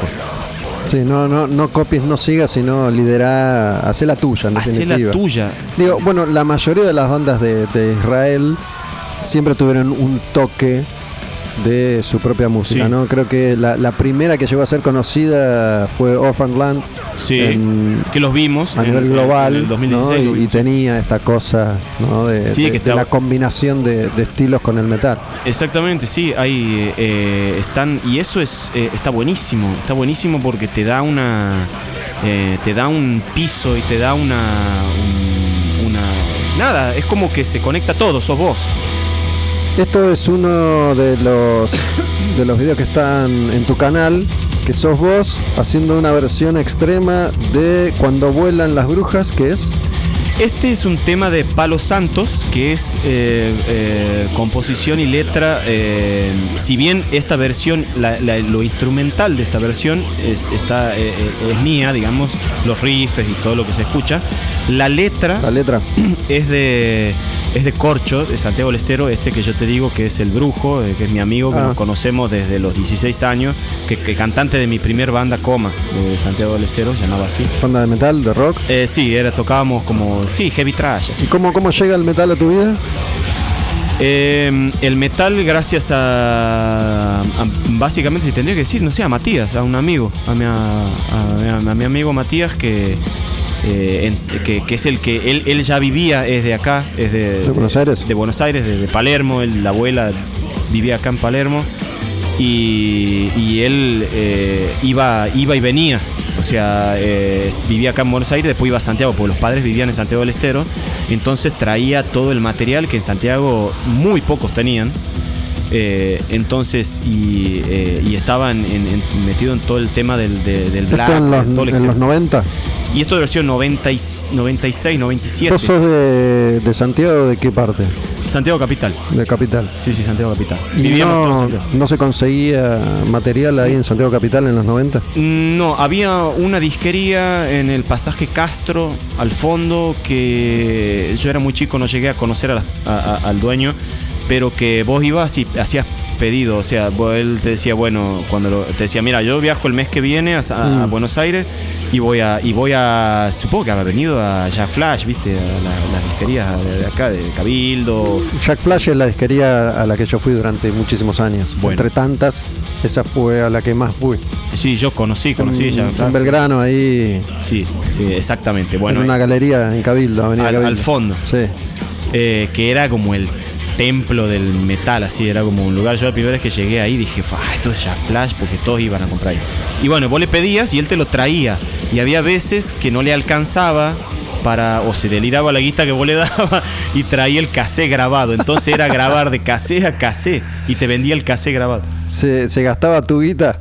Y yo pienso que sí, porque no sé, o, o le habrán querido cobrar más, más caro las cosas, o no le alcanzaba para el bondi, andás a ver, porque era todo así. De, me imagino que en esa época venían en lechero, viste, de que salía 20 pesos. yo viajé en, en- en esos balut que habían, en el- y te digo, en el año 2004. Eso que hace 200.000 paradas, tardaba Sí, 6 años. que me llegar. dejaban en la, eh, me dejaban en la autopista en Santiago me- y pagaba, eh, me acuerdo, 35 pesos de ida y 35 pesos de vuelta ¿Para viajar de dónde a dónde? de- irme de retiro hasta la, hasta el puente carretero, que me dejaban ahí un... ¿Y cuánto, cuántas horas? Y eran, ya sé, 20 horas, güey. Eran 20 horas de viaje. Pero bueno, qué sé yo. Sin eh, parar, entonces, 20 horas. eh, en el mejor de los casos, sí. En realidad no, no me acuerdo cuánto era, pero ¿Cuántos eran, kilómetros son? son 1200, 1200, 1300 kilómetros. Eh, más o menos eso. Ya 20 horas, ya 20 horas arriba el bondi, ya te querés cortar las piernas, te le querés poner bufanda, ya no sabes qué hacer. ¿Vos en qué año viniste acá a Buenos Aires? 2003. 2003. Sí, sí. ¿Y en qué, en qué momento, digo, porque 95, 96, Internet recién estaba empezando? ¿En, en qué momento ya no me acuerdo yo, digo, pero bueno, en el 2000 ya era mucho más habitual tener Internet, no sé, en Santiago. En Santiago, no, yo me acuerdo que no, no entendía un carajo. Mi, mi- mi viejo salía con una salía con una novia que tenía una computadora que tenía internet, y- pero era por el teléfono y no sé qué, era raro y, y no era tan, eh, tan didáctico la, la interfase como ahora que vos veías. Eran todo escribir y, y- y- y no entendía un carajo, ¿no? O sea, hablabas con uno, mandabas un mail, o- pero no... Sí, en el año 2000 creo que todavía era dial-up, ¿no? Sí, Con el sí, teléfono. sí, sí, el, sí, así. el ruidito ese y la conexión, que era una poronga. Y digo, en esa época, mira, yo me acuerdo cuando yo ya laburaba en la radio, cuando salió Napster, ¿no? Que fue la primera plataforma de la que se podía bajar música gratis. Que para bajar una canción, por ahí estabas cinco horas, viste, se te cortaba la conexión y había que arrancar de nuevo aparte. Sí, no quedaba de donde habías dejado. que Flash en Napster, eh, porque yo tenía un amigo que se llamaba Adriano, tengo un amigo todavía que se llama Adriano, de allá de Santiago, que él sí tenía computadora. Esto ya era, sí, año 99-2000, ya era. Eh, y tenía ese programa para bajar música. Yo decía, es ¿cómo podés bajar música, boludo? O sea, tenés que ir comprarte CD o cassette o lo que sea.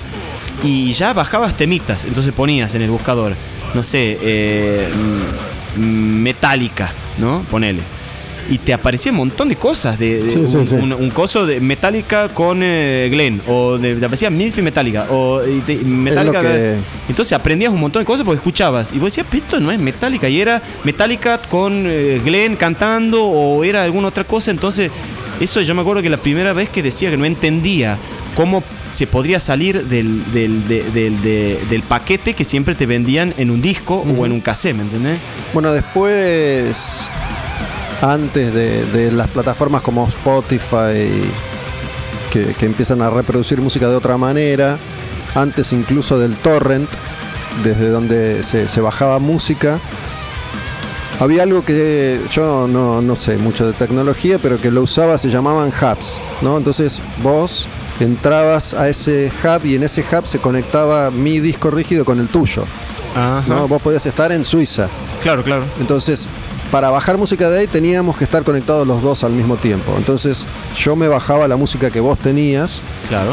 y si vos te desconectabas, a mí se me cortaba la, Eh, sí. la bajada y, después había que arrancar de nuevo. De cero. Sí. Por lo menos el, el último tema que se había cortado, tenías que arrancarlo de, de Claro. cero o el disco y así te bajabas cualquier cosa. Fue, fue la primera forma que encontré en ese momento de volver a recuperar discos que había escuchado en su momento y que ya no se conseguían Sí, en sí. Y por ahí te quedaba el tema a la mitad y. Y después te eh, conectabas de nuevo, después había, creo que iba mejorando el sistema, ¿no? Después por ahí se conectaba con otro disco, porque ahí se confluían muchas personas. Claro, ¿no? compartían, así, Sí. compartían.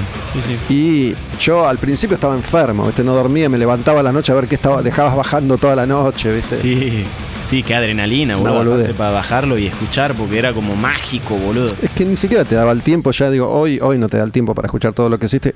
Digo, esto que, que ya tenemos incorporado como, como una obviedad, tener Spotify. Mm. Yo hasta, hasta ese momento digo que estaba sincronizado de otra manera, yo quería escuchar todo, pero después ya cuando es tan fácil conseguirlo no te daba la vida para escucharlo todo. Bajaba disco, bajaba disco, bajaba disco, no tenía tiempo de escucharlo. Sí, sí, sí, posta. De hecho, no, eh, hoy en día no sé si se escucha mucha, mucha música. Eh, ¿A qué te referís? en, eh, hay, obviamente que hay discos que... O, yo no escucho mu- mucha música, esa es la verdad. Yo escucho, eh, eh, busco por ahí cosas, pero hay tanto que, que me siento... Es como cuando te dicen, a ver, tócate un tema. Y cagaste, porque te dicen, tocate un tema y se te borra la cabeza. es lo sí. mismo. Hay que ser específico. Claro, entonces vos decís, bueno, voy a descubrir algo, a ver, por acá, ta, ta, ta, ta, y, y no tenés tiempo para escucharte un disco de ni de 30 minutos, ni de 40 minutos, o sea, siempre tenés que salir o hacer otra cosa, o tengo que mezclar un tema, o tengo, o prefiero invertir eso en ponerme a, a componer, ¿me entendés? Eh, y, y- y desde que y desde que tengo la noción digamos de, de- del tipo de música que quiero hacer también un poco me mm, saco la inspiración de, de otro lado. Tal vez mm, si me escucho un disco entero de, Atahualpa ponele o me escucho un disco entero de no sé del, del dúo salteño eh, o me escucho, bueno, cuando salen algunos discos de bandas que son del año del Tuje, que yo ya me gustan, las conozco, o alguna cosa nueva que sale, copada, qué sé yo, como, no sé, Mantar, eh, me- que es una de las bandas que, que están buenas, que escuché, o... Mantar es metal. eh, sí, es como un crust, ¿no? Un crust así. ¿Cómo se escribe? ¿Cómo suena? Mantar, creo Mantar. que es Mantar. eh, que me la conocí por medio de Brenda. Brenda te- le- me, dijo, me dijo, mira, escucha esta banda, qué sé yo, porque ella es más del, del punk, crust y esa, y esa onda. Eh, pero que tiene, que tiene una, una buena, digamos, mm, nada, está, está bueno, es crudo, pesado, Mantar. está buenísimo. Me, por los nombres no, no escuché nunca, no, no conocía. Esta, esta canción se llama Era Borealis. Bueno. Parece más extremo, ¿no? Imaginé que iba a ser algo medio post-hardcore, ¿no? No, Medio es más- climático. Claro, tiene esas voces como desgarradas, como ahogadas, como si estuvieran estrangulándolo al chabón. Y, y- y esa, y ese sonido desfibrado, podrido. Es como una estética, yo la veo como una estética como medio punk, pero con, con la potencia como del metal, una cosa así.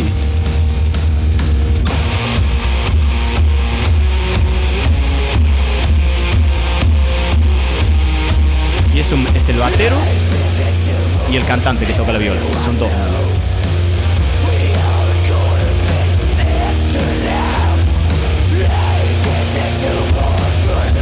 Y es un poco un, un mix, ¿no? Ahí hay como La, la voz es medio death black, poneles. Huelo un poquito. medio poquito de, no sé si voy a decir una boludez, pero huele un poquito de, no en la velocidad, pero de motor que también, ¿no? Me- me- puede ser me- Sí, ahí una para- cosa más ralentada. Sí, sí, sí, al fondo, no sé. Bueno, depende, a cada uno le hace acordar. Y tu amigo te hizo conocer eh, metal entonces. Sí, Dead, Cannibal Corpse, Por ahí arrancaste metal extremo. Sí, o sea, las primeras bandas que escuché, sí, eh, junto con. Porque también escuchamos punk, Rancid. Eh, bueno, Dead, ya lo dije también, eso me voló la, la capelu. Eh, eh, Carcass, Moonspell. que un poco de Moonspell también después devino en. en, en- en la movida en, en- otras bandas del gótico, ¿me entendés? Que también me gusta toda la parte como oscura, melódica. Eh, Cannibal, eh, bueno, es más rifero y, y- y brutal, digamos. Bueno, en los 90, el otro día estaba escuchando ese tipo de bandas, ¿no? En los 90 se da como ese cambio de muchos grupos que venían del, del death más tradicional, que empiezan a incursionar y empiezan a ir para ese lado, ¿no? Moonspell, por ejemplo, que venía de un death black más, más tradicional, empieza a, a incursionar en lo gótico, Paradise Lost, Paradise eh, un montón de bandas que Tiamat, que empiezan a ir por, Tiamat. por ese lado. Después muchos... Typo Negative, también escuché en esa época, conocí Typo Negative.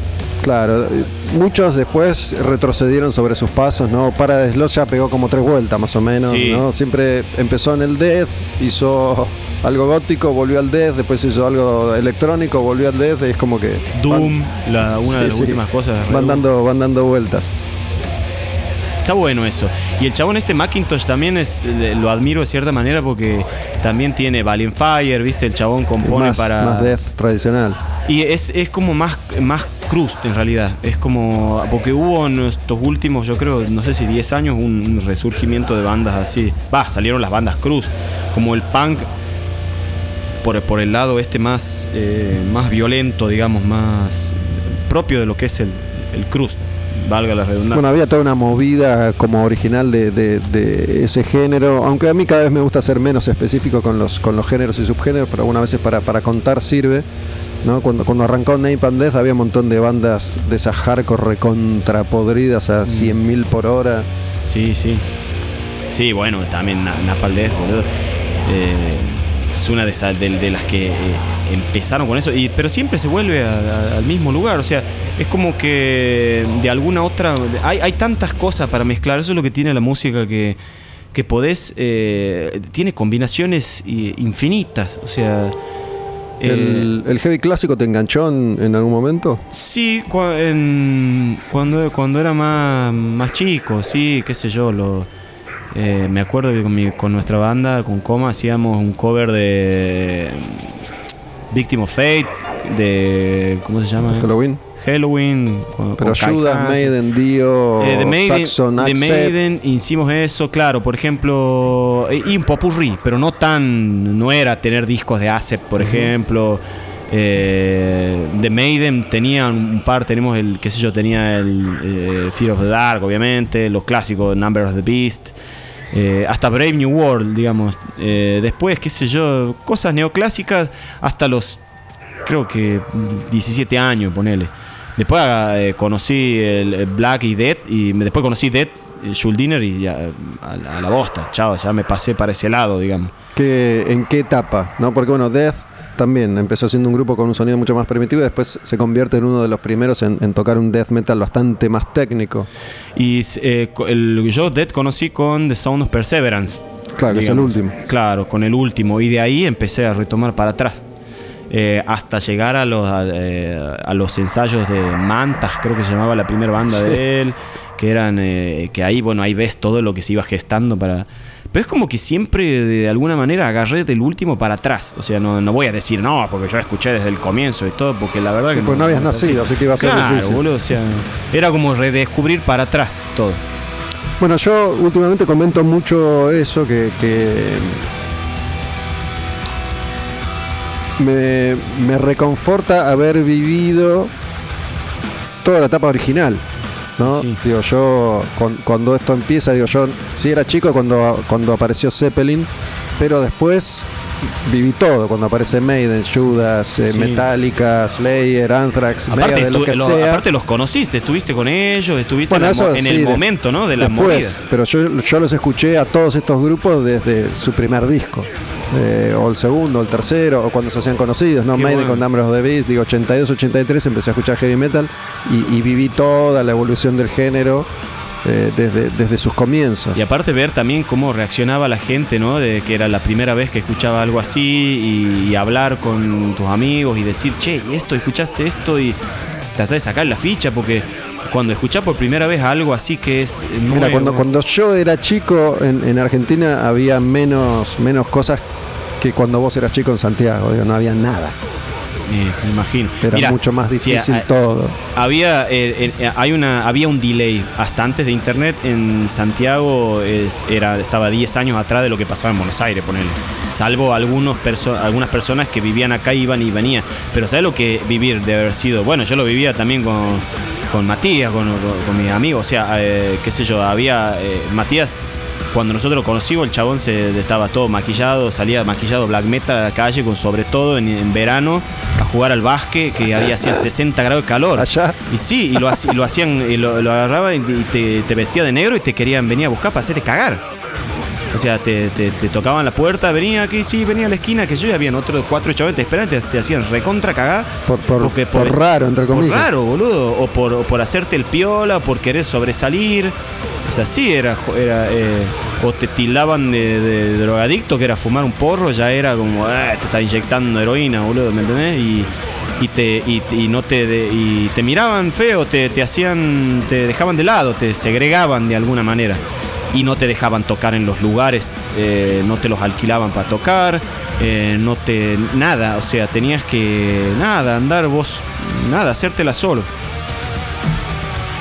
¿Cómo fue que, que lograste, en qué momento de, de tu historia decís, bueno, finalmente vos sos productor, te gusta la técnica, te gusta, te gusta el sonido, digo, sos alguien que está muy familiarizado con esto de hacerlo vos mismo, digo, haces, haces todo en definitiva, ¿no? Sí, el, eh, me encanta, digamos, eh, la, composición, digamos, o sea, eh, plasmar lo que tengo en la cabeza con los sonidos. Eso me, es algo que me, por más que me, me lleva mucho tiempo, Perdóname, lo que te voy a decir es cómo, en qué momento lográs, digo, porque yo escucho esto y está a la altura de cualquier banda internacional. No, digo, en, en Argentina hay un momento en el que eso se, se equipara, digo, cuando, cuando yo empecé a escuchar música ni hablar, pero digo, incluso en los 90 las bandas eran muy primitivas todavía en Argentina, ¿no? Digo, acá recién eh, descubríamos a Death, cuando Death, cuando Chuck Schuldiner ya se había muerto, ahí aparecían las bandas de, de death metal muy, muy primitivo, muy precario. Claro. Eh, recién después de los 2000 la cosa se, se equipara y empieza a haber bandas ya que de movida suenan a nivel internacional. Digo, Claro. hoy, hoy, hoy desde hace mucho ya no, no se acepta, por más que vengas de Argentina, digo, en los 80, todavía en los 90, tenías como cierto changüí diciendo, bueno, somos de Argentina, no le puedo exigir lo mismo que a Slayer. Hoy no, digo, o sonás o a la mierda. Sí, sí. eh, yo creo que estamos eh, un poco. eh, no sé si voy, a, si voy a responder bien, pero. Com- eh, estamos. O sea, mi experiencia al tocar en, en- en- en otros países, la bola que me dieron, digamos, eh, se sorprendieron porque no saben ni dónde. Primero, no saben ni dónde queda Argentina. O sea, creen que eh, Latinoamérica es Brasil y ahí termina el mundo para abajo. O sea, como que somos parte de Brasil o Argentina está por ahí. Sí.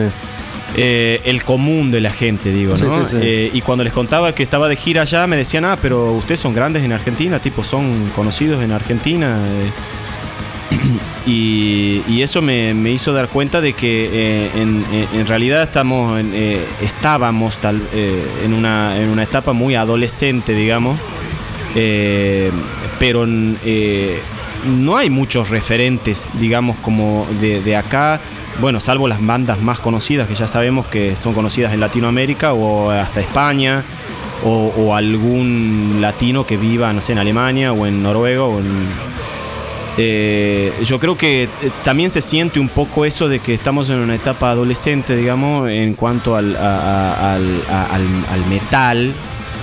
Eh, no sé si es correcto todo lo que voy a decir, pero mm, esa sensación tengo yo que mm, por ahí, por ejemplo, mm, mi intención es justamente llegar al punto en el cual alguien de afuera escuche eh, eh, mis bandas, o sea, las bandas que tenemos nuestros, no- no- nosotros, que somos lo que hacemos Blood Parade y lo que hacemos Leprego, y que, y que digan eh, que tener ese, esa referencia, que la, que la música te transporte, o sea, cuando vos escuchás cierto estilo de música, la música te tiene que transportar, te tiene que mostrar el paisaje de donde viene, o sea, y para llegar a eso hay que, hay que, hay que, es algo, no- bueno, no sé, estoy en camino de- o sea, lo que quiero decir con esto es que el que escuche el Eppergod en, en- en Europa o en Estados Unidos, que escuche un poco Santiago, ¿me? Que, que vea un poco Santiago, que vea un poco eh, Argentina.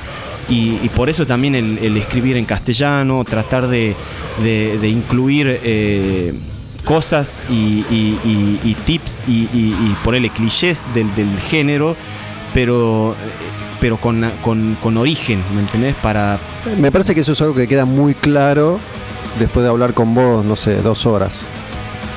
Y cualquiera que escuche esta charla va a tener claro quién sos vos, ¿no? Digo, Santiago está en vos. Yo no sé, no, no te quiero pinchar el globo, digo, no sé si escuchando Lepergot alguien va a decir, no, este pibe es del norte de, de Argentina. Digo, primero porque como vos acabas de mencionar, no saben que existe Argentina. Sí. Eh, incluso yo que soy de Argentina, suponete que no te conozco, no sé quién sos, no sé si escucho Lepergot sin saber nada de ustedes, sin saber nada de vos y digo, acá hay algo santiagueño. ah. Pero al escucharte, está clarísimo que eso está. Sí, bueno, esa, mil- esa sería como en eso, ese es el trabajo de Digo, mi toda vida. tu historia que acabas de compartir, gran parte de tu historia, digo, eh, sos vos. Eh, es esto que acabas de contar, digo, todo el periplo de tu familia y el tuyo claro. y, y todas tus, Y sí, tus sí. experiencias. Pero un poco a donde yo apuntaba es, me acuerdo cuando, cuando yo empecé a laburar en, en- en esto, en la revista Madhouse, en los 90, los 90 fue una década de un cambio total en, en la música pesada, ¿no? Digo, lo- los clásicos ya empezaban a, a, en ese momento, a perder terreno ante lo nuevo. Claro. Y había muchos que, que se sintieron inseguros y atacados y se aferraron a eso. Y yo siendo pendejo y empezando a tener mis primeras experiencias en, en ese momento, yo estaba detrás de lo nuevo todo el tiempo. Y además empiezan a venir las bandas. Entonces empezamos a ver a todos los grupos que nunca creímos que íbamos a ver alguna vez. Claro. Y te empezás a poner, al menos a mí me pasó, más exigente. Entonces,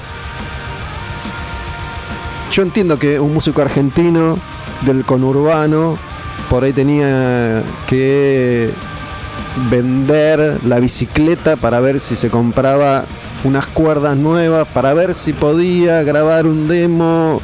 Mm, sí, sí. Entiendo el esfuerzo que Sí, sí, sí. había que hacer para llegar a algo muy mínimo, muy precario y muy primitivo que al escucharlo se notaba. Claro, claro, sí, es verdad. Entonces, hoy que hemos avanzado y hemos crecido un montón, ese argumento ya no alcanza. Digo, yo entiendo que para cualquier banda argentina lograr equiparse, tocar, aprender, dedicarse como músico de afuera, no puede. Listo. Claro, sí, sí. Salvo carajo y no sé, Sí, y, sí. y- y malón y la H y qué sé yo, digo, i- incluso en términos de equipamiento, si bien eh, hasta donde yo sé, vos te las podés ingeniar con, con muchas menos herramientas que James Hetfield para sonar bien, Claro. eh, el resultado sí se nota. Digo, yo escucho esto y digo, esto suena de puta madre. ¿Entendés? Digo, seguramente con menos herramientas que, que Nergal.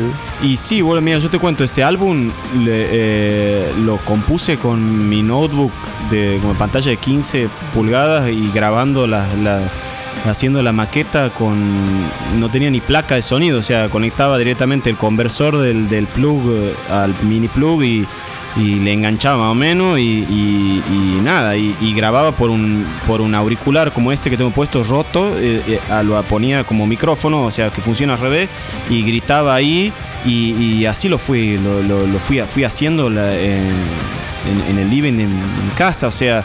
Pero ese es el resultado final o eso es la preproducción. No, esa es la preproducción. Claro. Luego, eh, obviamente que hoy tenemos, por ejemplo, hoy puedes hacer un disco en, en tu casa. Si tenés una, una si podés, haces el esfuerzo y te compras una, un- una PC, por ejemplo, y te podés armar tu disquito, te bajás las cosas de internet, los programas, y te podés hacer un, un- un lindo, un lindo EP.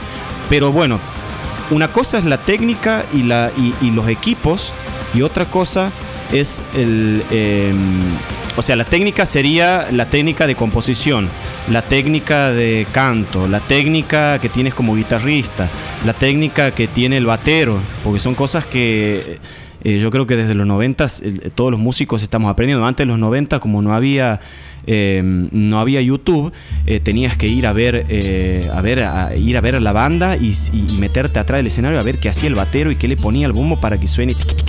¿Me entendés? O sea, era lo que me contaba.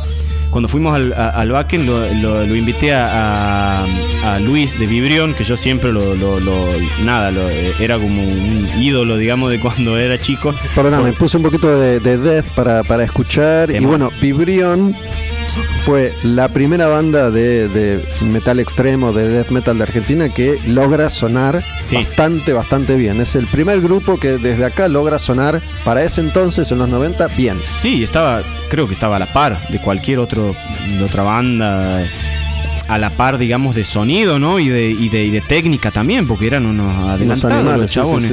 sí. Y, y- y- y Luis me comentaba eso. Él o sea, vive en Bélgica. Bélgica vive, sí, está en Bélgica. Y me contaba que con el hermano iban y se metían, trataban de hacer lo posible para meterse atrás y ver qué, qué- qué- qué le ponía el batero, cómo ponía el mazo del coso, qué, era lo que usaba, cómo tocaba. El- eh, eh, lo mismo que, los, que, que- que las técnicas de guitarra, del trrr y, y machaque, que vos lo escuchabas en un cassette o en un disco y no sabías qué carajo estaba haciendo el tipo, no sabías cómo, lo, cómo ejecutarlo, ¿me entendés? Entonces, un, eh, eh, en, en ese sentido era como que todos, eh, todos estaban aprendiendo a ver cómo se hacía. Y ahora que hay internet, eh, es un poco, ya pones un chabón tocando un playthrough o lo que sea, y ya lo po- podés, eh, es más fácil aprenderlo. Bueno, eso por un lado la técnica. Después, el, el- el- también para sonar bien hay que tener equipos, ¿me entendés? Hay que, hay- que eso, bueno, ya es una inversión a nivel económico, que bueno, siempre estuvimos cagados a nivel económico. Pero si sos, si, si sos músico y realmente quieres eso, te sacás de donde sea y te compras la guitarra o ¿sabes? Pero mi primer eh, profesor de guitarra me dijo, mira, no importa con la guitarra que toques, lo importante es que, que la magia la tengas en los dedos, o sea, la magia entre comillas, o sea, ¿me entendés? Que, que, que, que, que venga desde, desde adentro, que, que sepas cómo hacerlo. Que no, no creas que por comprarte un Mesa Boogie y comprarte una, una Gibson del año 50 vas a tocar como, como Page, ¿me entendés? O sea, Mira, me, me gustaría por mi parte decir esto para, para cerrar, loco. Eh, muchas gracias por, por haber venido. Primero te voy a contar una, una intimidad que, que me vino ahora mientras, mientras conversábamos, ¿no? Yo contamos ya que cómo nos conocimos, ¿no? Sí. Eh, a través de, de Camila, que era una chica con la que yo salía entonces. Cami, que le mando un saludo enorme, Cam. que mm, si bien yo ya conocía a Brenda, que es tu mujer, ¿Sí? a raíz de, de que ellas se conocían, nos cruzamos, hemos ido a ver shows, hemos Sí. compartido cervezas, hemos fui a tu casa. Así es. eh, y me acuerdo, digo, no sé por qué la gente dice que yo soy parco, que yo soy serio, ¿no? Y Camila medio que me daba con el codo y me decía, loco, hablale. este, y la verdad es que nosotros no, no- no habíamos llegado a hablar mucho en, ese, en esos encuentros, ¿no? Sí, es verdad. Este, así que en realidad te estoy descubriendo ahora. Eh, y, y bueno, me alegro que, que así haya Bueno. sido, porque me parece que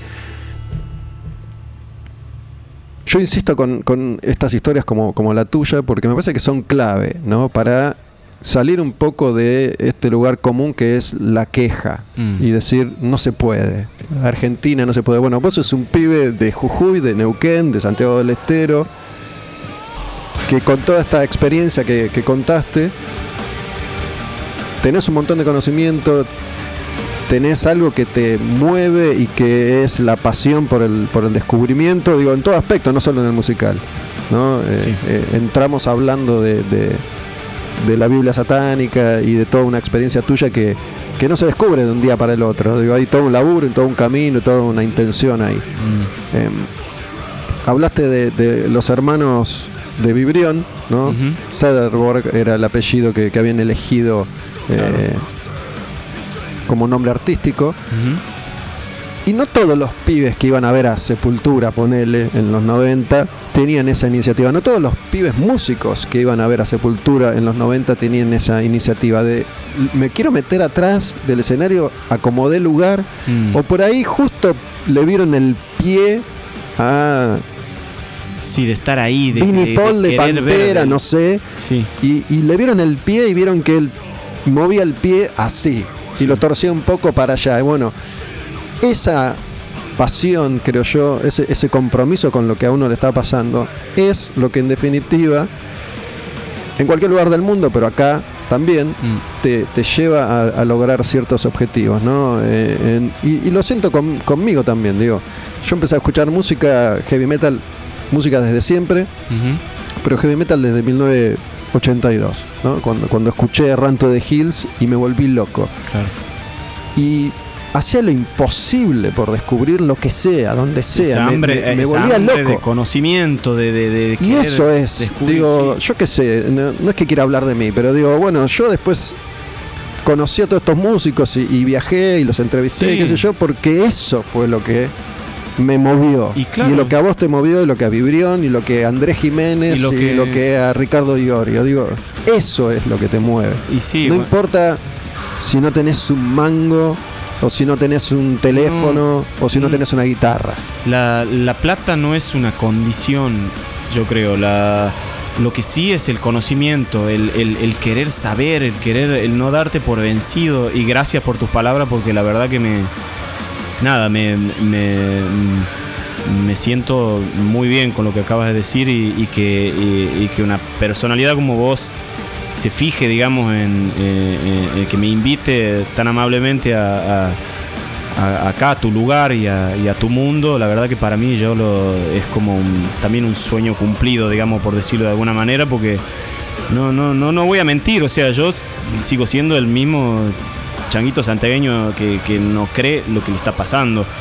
Por más poquito que sea, ¿me entendés? Pero eh, son cositas mías que, que, que tuve a mi mamá y a mi papá que me apoyaron y que, y que, me, y que me dieron, hijo, tomá, vete, hacelo, y me, me enseñaron ah, cosas para que yo solo pueda caminar y pueda, pueda buscar mi felicidad, porque en realidad es una búsqueda de felicidad, creo, Gustavo, o sea, lo que nos mueve, lo que nos hace vibrar. Y además es lo que te forja, ¿no? Porque digo, vos hablabas de tu amigo que iba pintado y con sobre todo y se bancó que lo caguen a trompadas. No, mucha gente se rinde No, ante esa Y experiencia. hasta el día de hoy sigue y ¿Viste? seguimos y, y- y- y- y nos hemos peleado, hemos estado muchos años ah, sin hablar con, con Matías, que le mando un abrazo, y, y luego, pero no, no- como nos conocemos, de, hay momentos en el cual algunas cosas se separan y otras se juntan.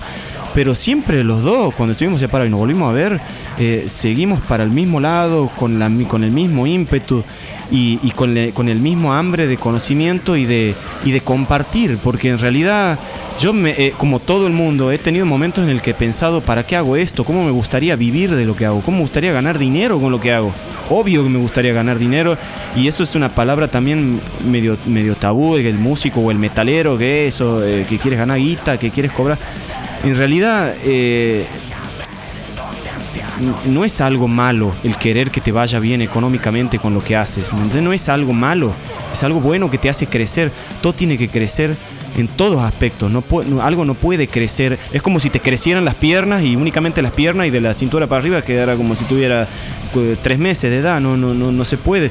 Tiene que crecer el cuerpo, tiene que crecer la mente, tiene que crecer el espíritu, tiene que crecer eh, tenés que pegártela, tenés que llorar, tenés que reírte.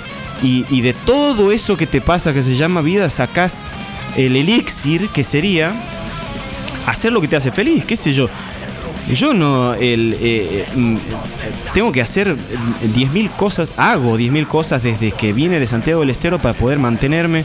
Mi viejo me enseñó, me enseñó el oficio de vendedor, he vendido artículos para vino, he vendido descorchada de sacacorcho, he vendido eh, instrumentos, he vendido de todo eh, para mantenerme, así me he pagado mis estudios. Y, en un momento decía, eh, tipo, no- lleno de miedo, bueno, qué sé yo.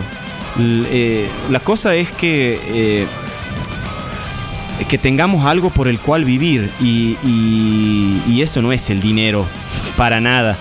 Eh, eh, aparte, boludo, si, qué sé yo, agarro una moneda, la meto en una viola, me compro un equipo, me compro una caja de, guitarra, o me, o, me compro materiales para hacerme mi próximo pantalón, o me compro un material para hacer un chaleco, o lo meto en un disco, y así somos todos los que estamos tocando y, y- y- y no por no por querer tener los mejores equipos por, por no por querer viajar a Europa a tocar o viajar a Brasil o viajar a Chile o querer estar todo el tiempo de gira o querer salir y todo lo demás eso no es para eh, no sería para agarrar y decir eh, mira ya yo hago esto papá me voy hago esto no es porque eh, eso sería lo que se ve superficialmente. Detrás de todo eso hay una experiencia de vida que te da posibilidad de seguir caminando otros 10 años.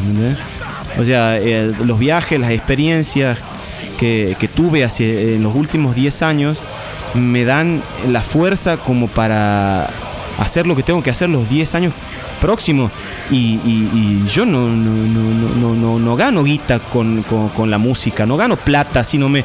No, no, eh, estoy luchando por, por, por, por, por- desde que me levanto hasta que me acuesto, componer el próximo disco o, o estar, eh, o estar embebido todo el tiempo en, en esa vida. Además hay algo que, que vos dijiste hace un rato largo ya que me parece que es clave, no hablaste de- del acto artístico, que eso es en definitiva lo que, Claro. lo que te moviliza y, y me parece a mí que, que eso es también lo que, lo que te potencia. Digo, uno tiene que tener algo para decir, tiene que sentir algo que lo, lo está empujando hacia, hacia determinado objetivo. Digo, si no tenés nada en el fondo no vas a lograr mucho.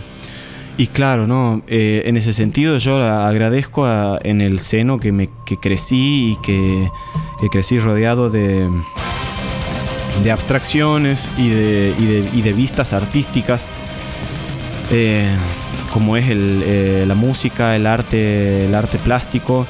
Entonces, en el fondo yo creo que todo eso es, yo tengo una- un- unas ganas de como de, de conocer, de, liberarme y, de, y, cada vez que hago un disco yo, cada vez, no sé, escribí la letra, no sé, de, Siniestro Éxtasis o de, o, de Impuro, entonces, eh, eh, y, yo lo escribí con dudas porque hay cosas que, o sea, con- con dudas de cómo lo va a tomar la gente luego y todo, pero...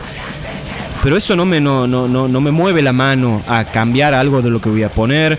O, como dice Insurrección, eh, Dios, yo escupo tu fe en un acto de rebelión. O sea, escribir esa línea para mí eh, eh, me, dio como una, una cosita de, que va- o sea, que cómo lo va a tomar, cómo me van a interpretar. Pero después una vez que uno hace y que si es, si es realmente, realmente una- un acto artístico, a la gente le llega. Hay, hay gente que no le gusta, que no le gusta escuchar esas cosas, hay gente que sí, pero no, no importa, a mí no me importa quién, quién me, o sea, lo único que me importa es sacarme eso de encima, que eso es lo que yo pienso, es lo que, es lo que me hace libre, o sea, eh, no, no voy a agarrar y voy a escribir acerca de, otra huevada o, no sé, o- o la vertiente del metal va por este lado, de la, de la parte, qué sé yo, no sé, otro, otro espectro, digamos, de letras. No, yo lo que me interesa es liberarme y sacar lo que tengo, lo que, me, lo que adentro mío me está aprisionando, que es el tema religioso, que es el tema de, la, de, los abusos, eh, pero no diciendo, eh, vos sos el que, que también lo digo en, algunos en, algunos temas, sino porque el cambio y, el, y- y esa estrella interna que uno tiene, eh, que brille con ciertas palabras para que el cambio y la, y, la, y la libertad y la liberación venga de adentro hacia afuera, no de afuera hacia adentro. O sea, es un trabajo interno, eh, creo yo, no sé. Eh, y, si- y cada vez que saco un disco, cada vez que compongo una canción, y cada vez que me subo al escenario me siento más libre cuando bajo. Entonces es como que también voy caminando a oscuras, no, no la tengo clara ni en pedo, o sea, voy caminando a oscuras y, y- y voy descubriendo cosas, o sea, y espero que espero que, que mi corazón siga latiendo lo suficiente como para para para conocerme lo más lo más que pueda, o sea, y eso es la después nos morimos, boludo, y, y se va todo al carajo, ya está. Loco, bueno, Rodri, muchas gracias. Che, espero que, que tus palabras sirvan de, sirvan de, de- de inspiración para, para quienes escuchen. Y me, me dieron ganas de escuchar Vibrión, ya que hablamos de, de Sí. Vibrión. Me gustaría cerrar con una canción de, de Vibrión, porque me acuerdo lo que significó para mí en su momento descubrir a Vibrión, para toda la escena under argentina. Eh, aparecía la primera banda de, de metal extremo que, que- que sonaba realmente bien. Y después, bueno, Sí. elegiste una canción de, de Lepergot para, para pegarle después. Em, yo elijo Hinterland de, de Vibrión, que es uno de los temas viejos, viejos de, de los 90 de, de Vibrión, músicos que, que venían del hardcore, además, ¿no?